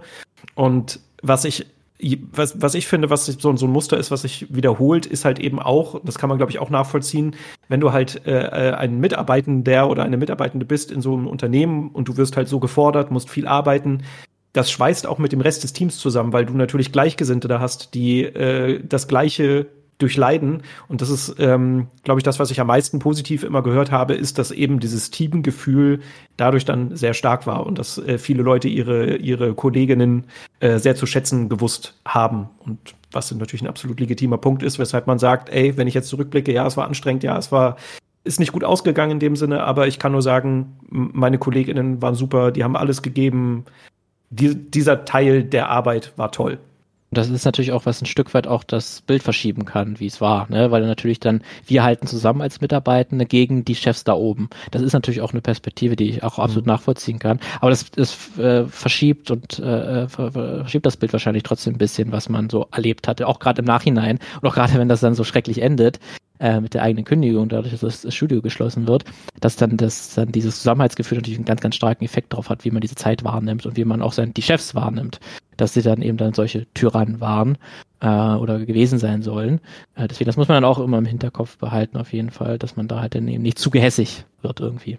Hm. Das war nämlich auch ein Gedanke, den ich noch so ein bisschen hatte. So, wie, wie weit ist es denn, äh, also ich, ich glaube, es gibt zu viele Aussagen, die zu absurd sind und wir haben ja sogar mhm. Chatbelege und sowas, aber wie weit ist es so eigentlich dadurch, dass wir halt nur mit der Mitarbeiterseite gesprochen haben und auch vielleicht aus rationalem Eigeninteresse, die Mitarbeitenden haben ja jetzt die Herausforderung, oder da seid ihr auch drauf eingegangen, jetzt mit dem im Lebenslauf nochmal weiter in der Gamesbranche zu arbeiten, wie weit das vielleicht auch ein Versuch sein könnte, Leute, wenn wir alles auf die Chefs schieben, ähm, dann, dann kommen wir vielleicht da irgendwie noch einigermaßen gut bei raus aus der ganzen Geschichte. Das auf jeden Fall ist sehr gut ja. möglich, dass das da einen Effekt drauf, drauf hatte. Ähm, das ist ja leider auch der, der Punkt, dass wir dann einfach die Stimme von äh, den Gut, Gut, Gut, Gutovsev und der Maitona-Brüdern eben nicht haben. Ähm, dass es da diese Perspektive auf, auf jeden Fall fehlt. Aber wie du schon gesagt hast, wir hatten so viele Belege dafür, dass es da eine Geschichte gibt, die es zu erzählen wert ist und man eben auch nicht stehen lassen kann, wie es halt größtenteils im Internet noch war, dass es halt ein Scam war, größtenteils alles sozusagen und die äh, auch alle Entwickler und so ganz furchtbar sind und die haben das zu verantworten, dass man das eben das auf jeden Fall nicht die ganze Geschichte ist und dass es da noch viel Kontextinformationen gibt dazu. Ähm, aber ja, das ist so ein bisschen natürlich das, was man im Hinterkopf behalten muss. Deswegen ist selbst, egal wie in, investigativ man dann irgendwie arbeitet oder ein Bild davon hat oder wie, wie viel Arbeit man da reinsteckt, dass es man nicht ganz hundertprozentig zur Wahrheit kommen kann. Irgendwie, oder nicht die komplette Wahrheit irgendwie so. Es, es gibt ja vielleicht auch keine. Also, es gibt wahrscheinlich ja das, auch nicht. Das Harte ist ja auch, es, es gibt ja am Ende nur Sichtweisen verschiedener Menschen. Und, aber äh, ich finde, aber ich finde auch man, an dem Statement von äh, Fantastic, was ja nochmal vor unserer Veröffentlichung nochmal. Das wollte ich auch gerade ansprechen. Das spricht Bände. ähm, ja, aber sprich weiter. Spricht genau, ja. genau. Das ist dann, glaube ich, auch nochmal eine gute Bestätigung dafür, weil das, das kann ja eigentlich nur von den Brüdern gewesen sein, die das verfasst haben. Ähm, oder die haben es auf jeden Fall äh, abgesegnet ähm, so oder so. Ne? Äh, da sieht man ja nochmal, wie verblendet sie dann doch gewesen sein müssen, weil du kannst kein Statement so raus, wo du sagst, nee, das Spiel war doch wie die Trailer. Und äh, Dr. Disrespect hat doch das Spiel ganz gut gefunden. Ähm, also, äh, der hat eigentlich nur gesagt, dass glaube ich eine 4 oder eine 5 von 10 ist für ihn. Äh, und das ist quasi die beste Meinung, die sie gefunden haben zu diesem Spiel. Ähm, und das zeigt ja schon, dass sie da schon ein Stück weit in einer anderen Realität gelebt haben und äh, Dinge ganz, ganz, ganz anders einschätzen, als wie wir das tun würden oder wie es die Mitarbeitenden zu tun haben. Und das hat schon auch nochmal, glaube ich, sehr bestätigt, dass ja da ist schon ganz schön was schiefgelaufen und die Meinungen der Mitarbeitenden, äh, da ist auf jeden Fall viel dran. Und, und vor mhm. allem auch, dass es auch im Nachgang zumindest in der Chefetage keine Reue gibt und keine Einsicht, ja. weil was ich, meine, sie könnten hätte sagen können, war scheiße von uns. Ja, ja ich meine, sie haben sie haben shit happens haben sie gesagt, ja, das war ja das eine stimmt, Statement als äh, ja Mist, Spiel ist jetzt komplett gefloppt, passiert, ähm, aber dass dann zwei Monate später, jetzt vor kurzem nochmal, dann dieser, dieser, dieser Twitter-Post kam, der dreimal, glaube ich, gelöscht und neu gepostet wurde, weil immer jemand ihnen eine Community-Note rein ergänzt hat, Leute, das Spiel war scheiße. Und sie haben es immer wieder probiert mit so einem Statement, wo ähm, wo, wo die, äh, wo sie auch gesagt haben, es waren, waren äh, böse Hassblogger, die Geld verdienen wollten, die das Spiel so schlecht geredet haben und alles andere ist, also Leute wie wir, ne, die, die möglicherweise auch so ein bisschen, könnte ich mir vorstellen, eine präventive Reaktion darauf, dass ihnen doch irgendwie zu Ohren gekommen ist. Da hat jemand mit deutschen Journalisten nochmal geredet, äh, da kommt vielleicht bald was. Ähm, weil das Statement kam ja auch ein bisschen aus dem Nichts so gefühlt. Das Studio ist schon weg, mhm. äh, Spiel ist weg, äh, eigentlich spricht niemand mehr wirklich drüber. Mhm. Plötzlich kommt noch mal so ein Statement zwei, drei Tage, bevor eure Reportage rauskommt. Ne? Also ich, ich, muss auch sagen, ich bin sehr gespannt. Also mich hat sehr überrascht, dass es dieses Statement dann noch gab. Ja. Also, also auch was, was, was war der Beweggrund? Also was wollten Sie damit? Ähm, was aber interessant ist, ist, dass eine äh, meiner Quellen mir äh, am den Tag dann auch geschrieben hat, meinte, hey, ne, hast du das gesehen? Die, die haben dann ein Statement veröffentlicht.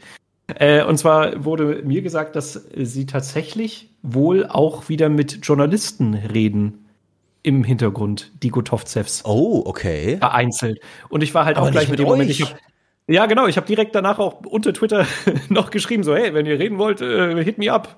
Aber kam leider nichts. Äh, mal gucken, ob da noch was passiert. Also das würde, das wäre natürlich krass. Also wenn es jetzt noch mal doch ein Interview geben würde und da noch mal Statements von den Gotovzevs reinkommen, äh, ich das, halte das Popcorn ja. bereit. Also ich meine, wäre, also vor allem, wenn sie, wenn sie in dem Tenor weitermachen, den dieses Statement gegeben hat, dann ähm, wird es vielleicht nicht unbedingt Licht ins Dunkel bringen, aber gutes Popcorn-Kino sein.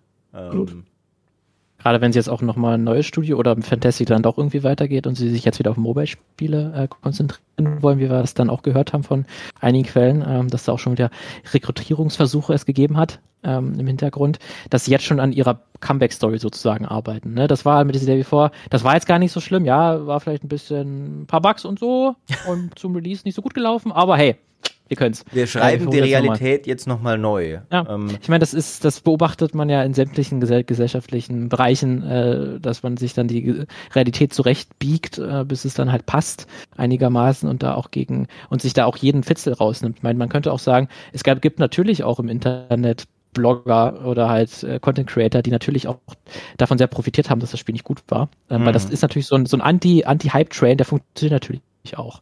Ähm, ja, also ich würde es auch gar nicht in, in Abrede stellen, äh, dass die Gotovsev auch durchaus negativ davon beeinflusst wurden, dass es so ein Anti-Hype-Train gegeben hat. Ne? Und dass die auch äh, dass es durchaus Content Creator gab, die sehr davon profitiert haben, dass das Spiel nicht gut war. Aber damit lässt sich natürlich gute Videos machen, wenn man sich so einen Unfall anschaut, äh, so ein Spiel sich anschaut, was einfach nicht funktioniert und man das von Anfang an schon so gesagt hat, das wird nichts. Das ist ja irgendwie auch wie so ein Lagerfeuer, wo man sich hinzukommt und sich dann gegenseitig angucken kann. Ja, guck mal, wie furchtbar dieses Spiel dann doch ist. Ähm, das hat durchaus auch eine, eine Rolle gespielt, denke ich. Aber ähm, man sieht es ja durch alle gesellschaftliche Schichten, glaube ich, dass es da eine Tendenz gibt, äh, sich eine Realität zurechtzubiegen, bis es passt, wenn man an einer Comeback-Story vielleicht gerade arbeitet, äh, wie die Gotovsevs das jetzt vielleicht machen wollen, wenn sie ein Mobile-Spiel rausbringen wollen. Ähm, deswegen, ich würde das, kann das durchaus sein, dass sie da, ähm, da weiter an, an ihrer Geschichte arbeiten und an ihrer Comeback-Story. Ja, also absolut muss man das wie du sagst, äh, äh, zustimmen, dass äh, es gut Klicks machen kann, dann äh, so sowas, so ein Desaster mitzuverfolgen. Gleichzeitig muss, können sie sich, finde ich, umgekehrt aber auch nicht über mangelnden positiven Hype beschweren. Also das ist ja, es gab ja wirklich auch mehr als genug Leute im Vorfeld, die glauben wollten und, und es auch entsprechend ähm, befeuert haben. Und dann äh, wirkt schon sehr wie, wie irgendwie, vor allem auch was, was, was sie zu, zu glauben zu erreichen mit so einem Statement noch, ne? Also die, die Fakten sind ja da. So, also was denken Sie denn, wer Ihnen diesen Tweet noch abkauft jetzt? Ähm, was, was denkt ihr denn von, von dem Bild, das ihr bekommt? Was, was, ist die, was ist der Plan? Was passiert jetzt? Äh, es gibt ja verschiedenste Sachen. Erst soll es geschlossen werden, dann deutet dieses Statement, das Neue, das jetzt witzigerweise auf der Website prangt, über der Meldung, die noch der Schließung verkündet steht, so folgt uns aber auf Social Media, es kommt vielleicht bald wieder was. Äh, und ihr habt so ein bisschen rausgehört, okay, doch vielleicht neues Studio, Mobile. Was glaubt ihr, wie geht's weiter? Also das war auf jeden Fall unser letzter Stand, den wir in den Gesprächen gehört haben, dass ähm, relativ zeitig nach dieser, dieser Schließung schon gleich ein kleiner Rekrutierungsprozess unter den ehemaligen Angestellten stattgefunden hat, dass äh, die Gutovzev-Brüder gesagt haben, hey, wir starten hier das nächste Projekt, das wird ein Mobile-Spiel und habt ihr nicht Lust mitzukommen? Und da hat es wohl vereinzelt eben auch Leute gegeben, die mitgegangen sind, eben wahrscheinlich aus Ermangelung an Alternativen, dass es eben nicht viel äh, andere Games-Unternehmen ähm, gibt im Umfeld, ähm, dass sie da mitgegangen sind. Und das war eigentlich der letzte Stand. Durcheinander gebracht hat es dieses Statement, was wirkt wie, okay, vielleicht halten wir doch an der Marke Fantastic fest, was aber auch irgendwie gar keinen Sinn macht. Also ich hätte wirklich fest damit gerechnet, die tauchen unter. Vielleicht hört man in zwei Jahren noch mal irgendwo vereinzelt was von, von diesen beiden äh, Brüdern. Aber dass wir niemals erfahren werden, welches Mobile-Spiel das ist, weil das eben unter einem anderen Namen und ohne dass man das mit den Gotovzevs in Verbindung ja. bringen kann, veröffentlicht wird. Das war mein fester Stand. Also, dass das jetzt passiert ist, ist wild. Keine Ahnung. Ja, das, das wirft alle rationalen Prognosen aus dem Fenster, ne, die man sich als seriöser Journalist zurechtgelegt hatte, was in einer einer ähm, glaubwürdigen Welt passieren. Also wenn wenn die, wenn wir ein Drehbuch hätten für unser Universum, ne, in einem glaubwürdig geschriebenen Drehbuch, was passieren würde. Ähm, ja, ich ich bin. Äh, das würde halt tatsächlich wieder ein bisschen so der Story Glaubwürdigkeit verleihen, dass sie doch trotz allem irgendwie überzeugt waren, sie machen eigentlich was Geiles. Also ein Festhalten an der Marke Fantastic. Ne? Woher könnte das kommen, außer wenn sie doch irgendwie im Herzen geglaubt haben, wir haben hier mit Fantastic was Geiles, wir bauen hier was auf und wir wollen das jetzt noch nicht aufgeben. Sie haben ja auch mal, glaube ich, in ihrem Statement noch sehr betont, dass es da äh, Leute gibt, die da schon an Mods gearbeitet haben äh, am Spiel und dass das jetzt auch schon für mehrere hunderte Euro irgendwie man sich wiederholen kann oder irgendeine Version von The Day Before irgendwie auch im Internet zirkuliert, wo man das noch spielen kann ähm, also irgendwie da doch sehr überzeugt sind von ihrem Spiel, wo man eigentlich sie, äh, sagen könnte, wenn man sich das zwei Minuten anguckt, man sieht sofort, dass es auseinanderbricht. Ähm, aber ja, könnte ich mir, vielleicht, es gibt sogar, passiert sogar, dass sie ja wirklich wieder zurückkommen und sagen, hier, wir, bauen an The Day Before weiter. Wir machen jetzt irgendwie, wir haben das Spiel nicht aufgegeben. Ich würde es nicht ganz abschreiben, dass das auch passieren könnte. Aber ich hätte ehrlich gesagt auch, auch erwartet, dass sie eines Mal untertauchen. Äh, mal gucken, vielleicht haben sie jetzt auch durch die Berichte, fühlen sich auch nochmal genötigt, sich zu äußern könnte ich mir durchaus auch vorstellen, weil sie, glaube ich, schon sehr an ihrem Bild hängen, dass sie was Gutes gemacht haben oder was Gutes machen wollten und dass sie unfair behandelt wurden äh, von der Welt. Ich glaube, das ist noch sehr tief in ihnen verankert. Deswegen ich könnte mir durchaus auch vorstellen, dass sie sich nochmal äußern wollen. Aber ich frage mich halt, ob sie eine Fläche geboten bekommen, wo sie ihre, ihr Bild darstellen können, ohne unterbrochen zu werden quasi und also vor die Tatsachen gestellt werden. Also hm. könnte ich sagen, das ist, es war alles Fake ist alles fake. Alles Schlechtes, was ja. ihr jetzt gehört habt, ne, ist, ist, das, das stimmt so nicht. Und die, die Quellen, mit denen wir gesprochen haben, das ist nicht, das kann nicht sein. Äh, das sind, das, die, die kennen wir nicht, diese Person, wir kennen diese Erlebnisse, die dort beschrieben werden, sind uns nicht bekannt. Diese Chatnachrichten sind gefaked oder so. Das kann man natürlich alles sagen. Ähm, das ist natürlich möglich und das wäre jetzt auch nicht das erste Mal, glaube ich, dass sowas passiert in der mhm. Richtung. Mhm. Ähm, aber ich glaube, das wäre schon, wenn sie ein bisschen drüber nachdenken, wäre das schon gleich die, schlechten, schlechtmöglichste Strategie.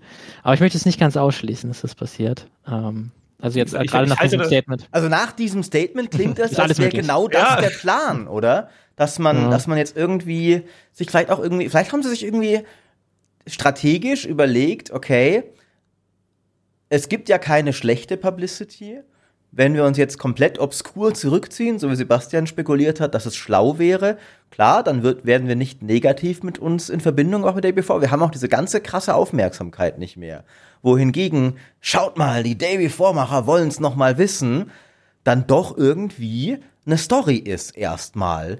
Und man würde irgendwie auf dieses neue Spiel schauen, selbst wenn es nur ist, ich erwarte einen Trainwreck.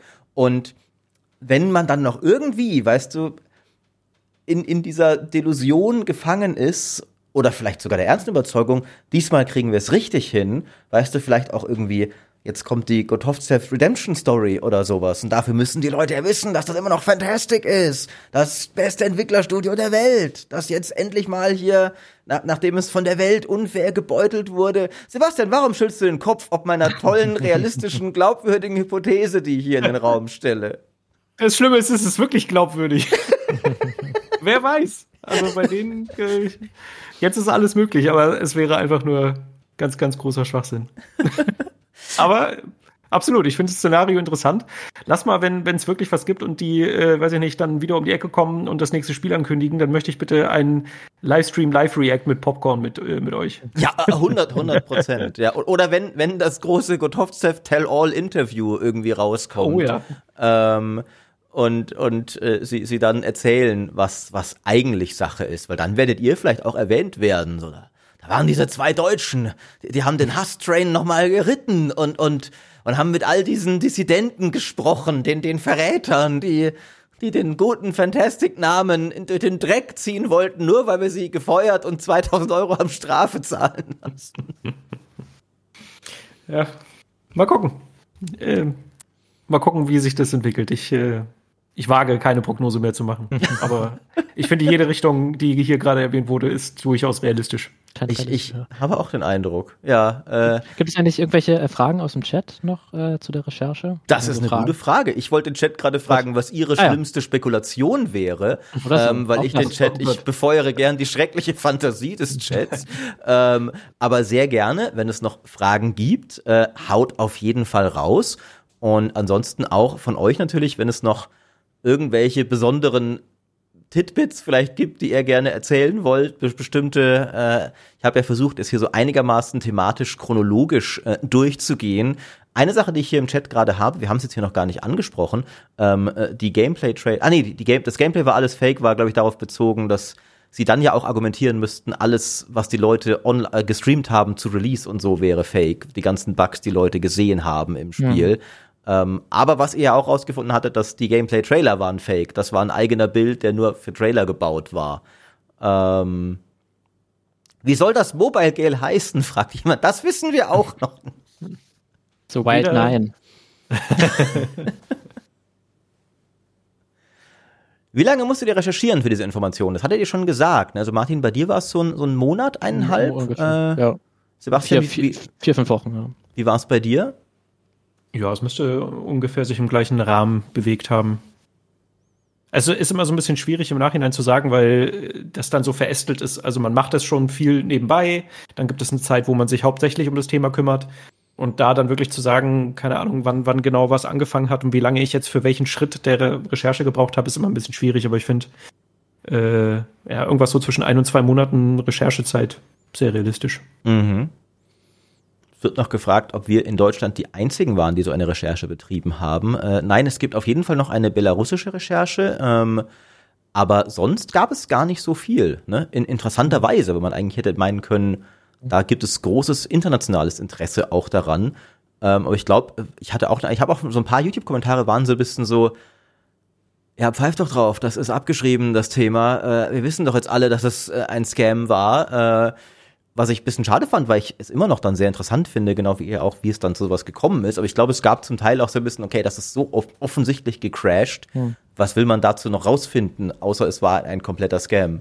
Ja, und mhm. das war ja auch das Thema sehr omnipräsent, glaube ich, um den Dezember rum. Äh, da ist man ja gar nicht dem entkommen sozusagen. Und mhm. da kann ich die, die Reaktion ein kleines Stück schon nachvollziehen. Man sagt, jetzt muss es auch erstmal gut sein oder so jetzt das nächste Spiel kommen oder so. Aber ja, das ähm, kann ich mir vorstellen, dass das auch ein Grund gewesen sein könnte. Hm. Habt ihr noch weitere Fragen, lieber Chat? Äh, was wir, was es noch, äh, müsstet ihr für die Recherche wie reisen oder geht's alles online? Das war hm. online alles, ne? Aber ihr habt auch mit genau. Leuten äh, in Person, also mit über, über, über, äh, über Zoom und sowas geredet. Genau, genau. Ähm, da hatte ich auch äh, tatkräftige Unterstützung mit von einem äh, guten Freund. Äh, auch nochmal Shoutout an, an Ilja. Ähm, der hat mir sehr, sehr geholfen, weil er kann fließend Russisch sprechen. Ah. Ähm, und das war tatsächlich auch ein großer Vertrauensbonus, äh, glaube ich, äh, für einige Leute dann ähm, oder für gerade für eine Person, mit der ich da gesprochen habe, ähm, dass ich da jemand neben mir hatte, der dann, äh, wenn er nach Worten gesucht hat im Englischen, dann jemand hatte, mit dem er sich dann in seiner Muttersprache unterhalten konnte. Ähm, und so war dann auch dieses persönliche Gespräch sehr gut möglich. Ähm, aber ich weiß, dass bei Sebastian gab es kurz die Überlegung, ob man da im familiären Kreis, ob man da irgendwo hinfahren könnte, um noch mal ein bisschen was herauszufinden. Äh, ja, genau. Meine Freundin stammt aus äh, Kasachstan und hat äh, dahin noch äh, eben Beziehungen, weil der, der leibliche Vater da noch wohnt, tatsächlich. Ah. Äh, und da hatten wir halt geschaut, dadurch, dass auch in Kasachstan eine Niederlassung von äh, Fantastic ja, ja vermeintlich äh, bestand, äh, ob wir ihn da nicht vorbeischauen, äh, vor, vor, vorbeischauen lassen, aber stellt sich halt heraus, dass Kasachstan ein recht großes Land ist und, und ich weiß gar nicht mehr, was die letztendliche Fahrzeit gewesen wäre. Ich glaube, sechs Stunden oder so hast du, glaube ich, gesagt. Ja, vier, es gab, vier Stunden. Das Problem ist, es gibt auch äh, zwei unterschiedliche Adressen, die in Kasachstan gemeldet sind. Das eine ist ja nur die juristische und das andere ist eben der, der Standort des Büros. Und ich hatte äh, im ersten Moment auch mich verschaut und habe äh, die juristische Adresse nur im Kopf gehabt. Die wäre fast erreichbar gewesen. Und die andere war, glaube ich, nochmal zwölf Stunden oder sowas Fahrzeit. Deshalb äh, hat es da leider nicht ganz geklappt. Aber das ist sicherlich auch was, was nochmal wahrscheinlich so eine Recherche nochmal aufgewertet hätte auf jeden Fall. Aber das sind dann auch mal die Möglichkeiten, die man dann, die dann sich irgendwann zur Neige richten, mhm. äh, oder dass man dann einfach dann irgendwann sagen muss, okay, hier ist hier Schluss ähm, weil man tendiert dann zu schnell irgendwie alles aufzunehmen. Und das würde natürlich am Ende, hätte es vielleicht auch was, was gebracht, aber da muss man dann wahrscheinlich einfach sagen, ja, okay, das können wir leider nicht machen, uns auch das anschauen. Gerade auch, weil es in dem Fall, es war ja auch ein Re in Remote-Studio, es gab zwar mal dieses eine äh, Büro, was Fantastic hatte, bevor sie diese Day Before oder dann während sie Day Before sind sie ja dann zu einem Remote-Studio geworden, aber bis dahin sehr kleines, das hätte man durchaus ja mal besuchen können. Äh, vielleicht hätte man auch noch mal ein paar Leute dort gefunden, die, die auch mit denen zusammengearbeitet haben. Aber ja, das war jetzt dann im Rahmen ähm, des Artikels und des Videos jetzt so nicht, nicht möglich, da noch hinzufahren. Aber das wäre vielleicht mal was für die Zukunft irgendwann mal. das mhm. ich ganz, ganz abschreiben. Mhm. Es wird noch gefragt, welche Möglichkeiten hattet ihr, die Dinge, die euch gesagt wurden, äh, nachzuprüfen? Ja, das ist dann immer, äh, gerade bei solchen Geschichten muss man ja dann, äh, weil natürlich das äh, oft Meinungsaussagen sind, oder ich habe das erlebt, das behauptet Quelle 1, äh, und dann muss man halt verschiedene Quellen finden, die das ähnlich oder das gleiche genauso erlebt haben, oder sich hier gerade bei, bei solchen Geschichten, wo man einfach mal so ganz blau fragt, hey, was, wie war deine Zeit bei Fantastic und The Day Before? Wie hast du die Entwicklung äh, erlebt? Möglichst offen fragen, damit sie dann noch alles erzählen können und dann im mhm. Detail nochmal nachfragen. Aber dann hört man natürlich ganz, ganz viel. Und dann muss man am Ende natürlich dann irgendwie den roten Faden herausfinden. Wo gibt's Überschneidungen? Wo gibt's Quellen, die immer, immer wieder das Gleiche erzählen, die immer wieder erzählen, dass sie Überstunden gemacht haben, immer wieder, dass sie diese Launen von den Gutovstev-Brüdern sich durchgesetzt haben, dass irgendwie, wenn sie das eine Spiel gespielt haben, dann so bitte das, das The Day Before jetzt machen, wenn das, das andere Spiel gespielt haben, ja, jetzt macht's bitte jetzt wie Baldur's Gate, jetzt bitte wie Spider-Man 2. Ähm, wenn das sich immer wieder in allen Gesprächen zeigt, dann äh, ist da schon was dabei und anders kann man da das fast nicht nachprüfen. Oder man hat, was in dem Fall noch dazugekommen ist, dann interne Chat-Nachrichten bekommen, die es auch nochmal zusätzlich unterstützt haben, diese These. Also man hat dann nicht nur mehrere Quellenaussagen, die das unterstützen, sondern halt auch noch mehr oder weniger schwarz auf weiß, ähm, dass dann diese Chat-Nachricht das auch nochmal bestätigt, dass es diese Handlungen, diese Aktion der Gotovstas wirklich gegeben hat. Aber es ist natürlich am Ende ein ganz kleiner Prozentsatz dass da noch mehr war oder dass es doch ein bisschen anders war, der bleibt natürlich. Das ist natürlich auch immer die, die große Schwierigkeit bei einer investigativen Recherche. Weil die eine Wahrheit haben wir auch schon gesagt, gibt's gibt's nicht und es ist dann natürlich auch schwierig trotzdem, wenn man sagt, diese eine Aussage, na, es gab diese 2000 äh, Dollar Strafzahlung da ist ein kleiner Rest bleibt natürlich immer übrig, dass es könnte auch anders gewesen sein oder da fehlt irgendwie noch eine ganz wichtige Teilinformation, die man irgendwie braucht, um das besser einzuordnen. Das ist, damit muss man dann auch ein bisschen leben können oder man muss es auch auf jeden Fall kenntlich zeichnen und dann auch das nicht jede, äh, jedes Mal sagen, ja genau, so hundertprozentig war es, sondern unsere Quellen haben gesagt und wir haben einen Screenshot bekommen, der das belegt und der auch von mehreren Quellen so bestätigt wurde, dass dieser Screenshot echt ist.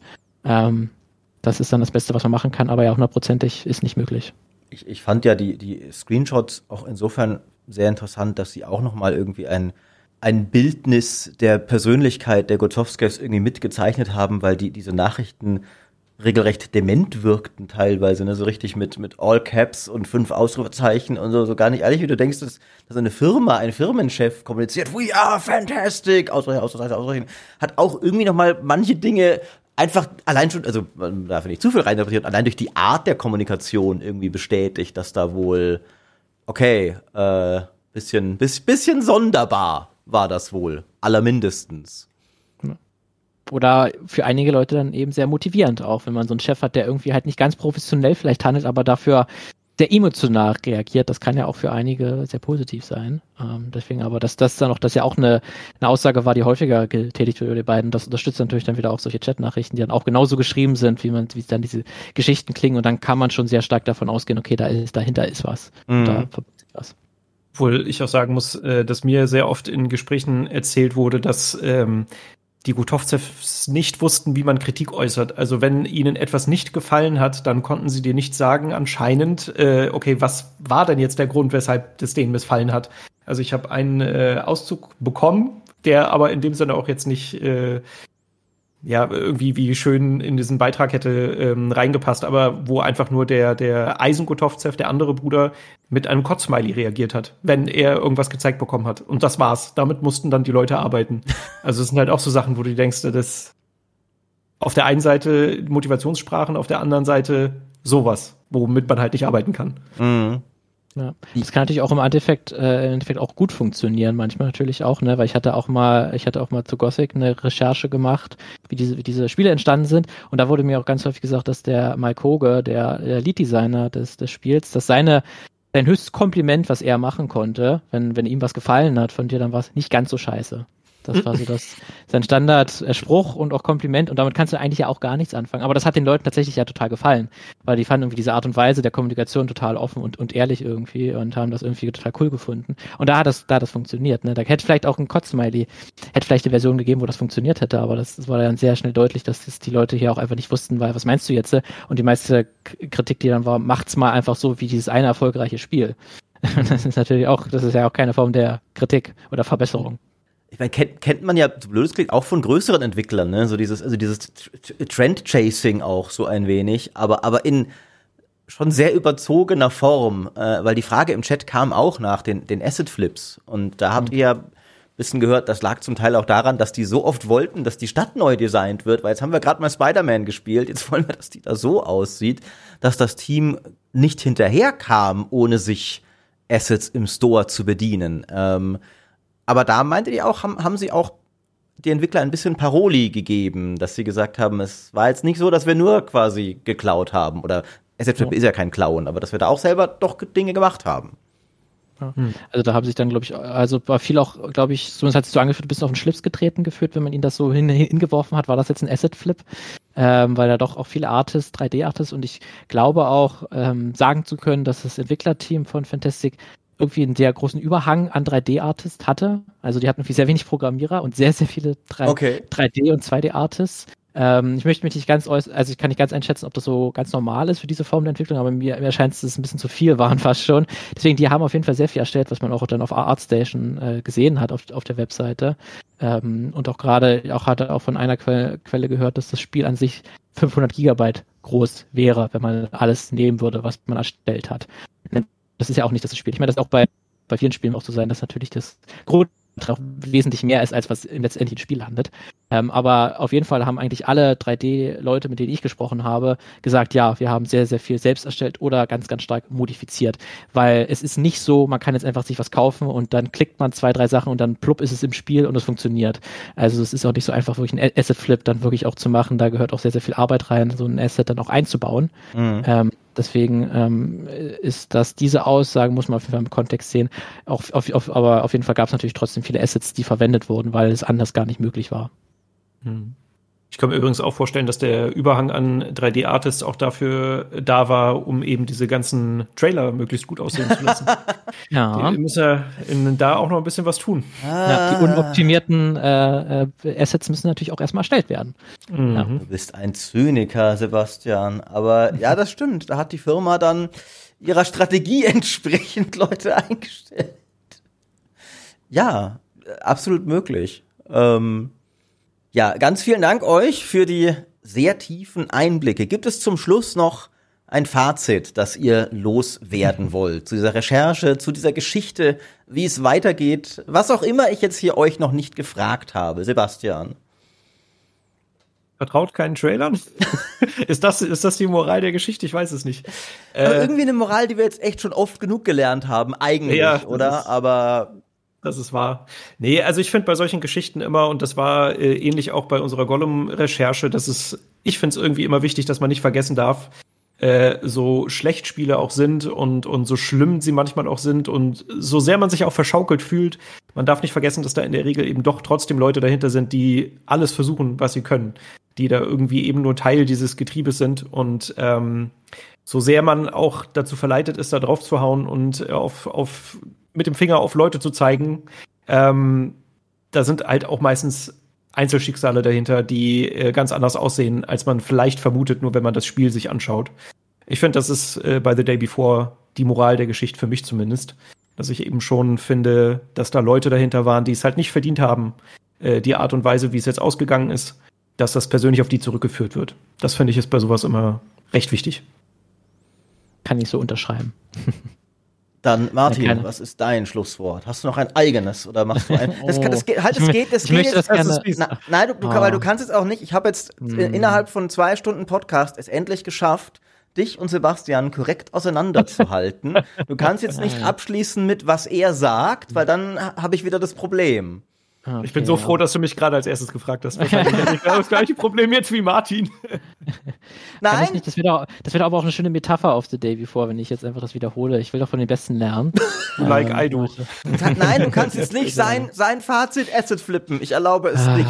Ich glaube es nicht. Na gut, na gut. Ähm, also, was ich auf jeden Fall sagen will, dass äh, niemand, kein, glaube ich, kein Entwickler oder die aller, aller, aller, allerwenigsten Entwickler wollen mit Absicht ein schlechtes Spiel äh, entwickeln. Deswegen, ähm, das ist auf jeden Fall, glaube ich, auch bei The Day Before nicht der Fall gewesen, dass man hier mit Absicht das so gegen die Wand krachen lassen wollte. Ähm, und es ist auch die Frage, ich glaube, die hatte ich auch mal mit, mit Sebastian länger besprochen, die Rolle der Medien äh, dabei, äh, ob denn die auch ihr was dabei zu tun hatten, dass der BV überhaupt so groß wurde, dass überhaupt so viele Leute darauf aufmerksam wurden, dass es eben dieser Traum war von vielen, dass es endlich mal so ein großes MMO-Zombie-RPG mit Survival und Crafting und allem drum und dran. Das ist natürlich auch, was den Medien viel gefällt. Aber sie haben ja natürlich, wenn man sich anschaut, eigentlich auch von Anfang an viele, also was ich zumindest gelesen, gehört und gesehen habe, auch immer kritisch hinterfragt, kann das wirklich echt sein? Seid bitte vorsichtig. Aber natürlich trotzdem haben sie ihren Anteil daran, dass das Spiel überhaupt so groß geworden ist. Ähm, und da ist wahrscheinlich, kann man, glaube ich, trotzdem sich jeder Medienschaffende auch die Frage stellen, wie gehen wir in Zukunft mit solchen Dingen um? Wie können wir das vielleicht noch besser, transparenter, noch stärker hinterfragen, solche Trailer, solche Videos, solche Entwicklerstudios, die viel versprechen und dann vielleicht wenig einhalten oder dann eben auch solche äh, Geschichten produzieren.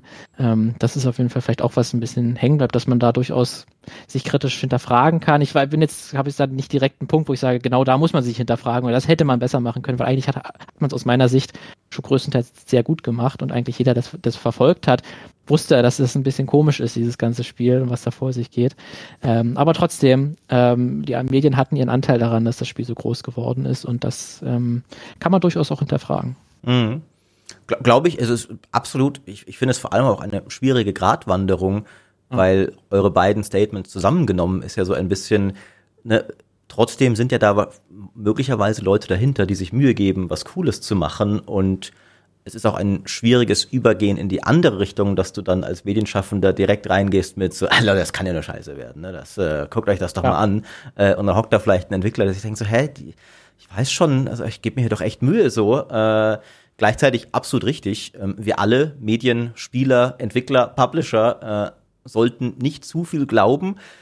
The Day Before ist, wie du, wie du sagst, finde ich ein interessantes Beispiel, wo ich das Gefühl habe, es ist irgendwie beides passiert. Es gab eine Menge kritische Berichterstattung auch darüber und trotzdem sehr viel Hype. Also ich glaube, da, da, hat, da hatte man wirklich beides. Also ich glaube, hab, man findet, man sucht genug, die, die sagen, ne, okay, Achtung, Achtung und sowas, aber immer noch genug oh Leute, aber trotzdem, was, wenn's geil wird? So, ähm, schwierig. Es ist vor allen Dingen immer eine spannende Geschichte gewesen, egal wie du dich diesem Thema genährt hast, äh, ob du jetzt begeistert warst von irgendwelchen Trailern oder von den Dingen, die im Hintergrund einfach super schief liefen, von der ganzen PR-Kampagne zu dieser Volunteering-Nummer, also so viele Sachen. Es war halt einfach auch spannend, Details zu hören.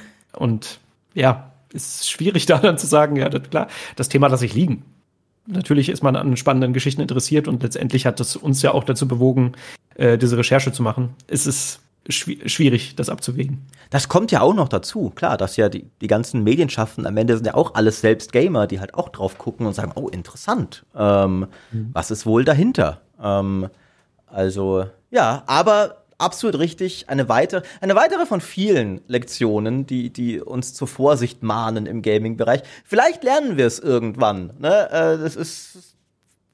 Wie optimistisch seid ihr, dass wir es irgendwann alle gemeinsam lernen? Mm, vorsichtig optimistisch. Ich glaube, ein paar weitere Day, Days Before oder Day, Day Before wird es noch geben. Durchaus kann ich mir vorstellen. Aber ich glaube, ein kleines bisschen hat man schon jedes Mal dabei. Aber ja, es Was ist, für ein sehr, sehr langsam. pessimistisches Schlusswort. Aber das ist doch wundervoll hier. Wenn ihr noch mehr von Martins zynischem Pessimismus Hallo? lesen wollt, dann findet ihr den Artikel zu The Day Before bei GameStar Plus. Wenn ihr noch mehr von Martins, nein, Sebastians zynischem Pessimismus da sind wir wieder. Full Circle. Wollt, ja, dann äh, die Klammer.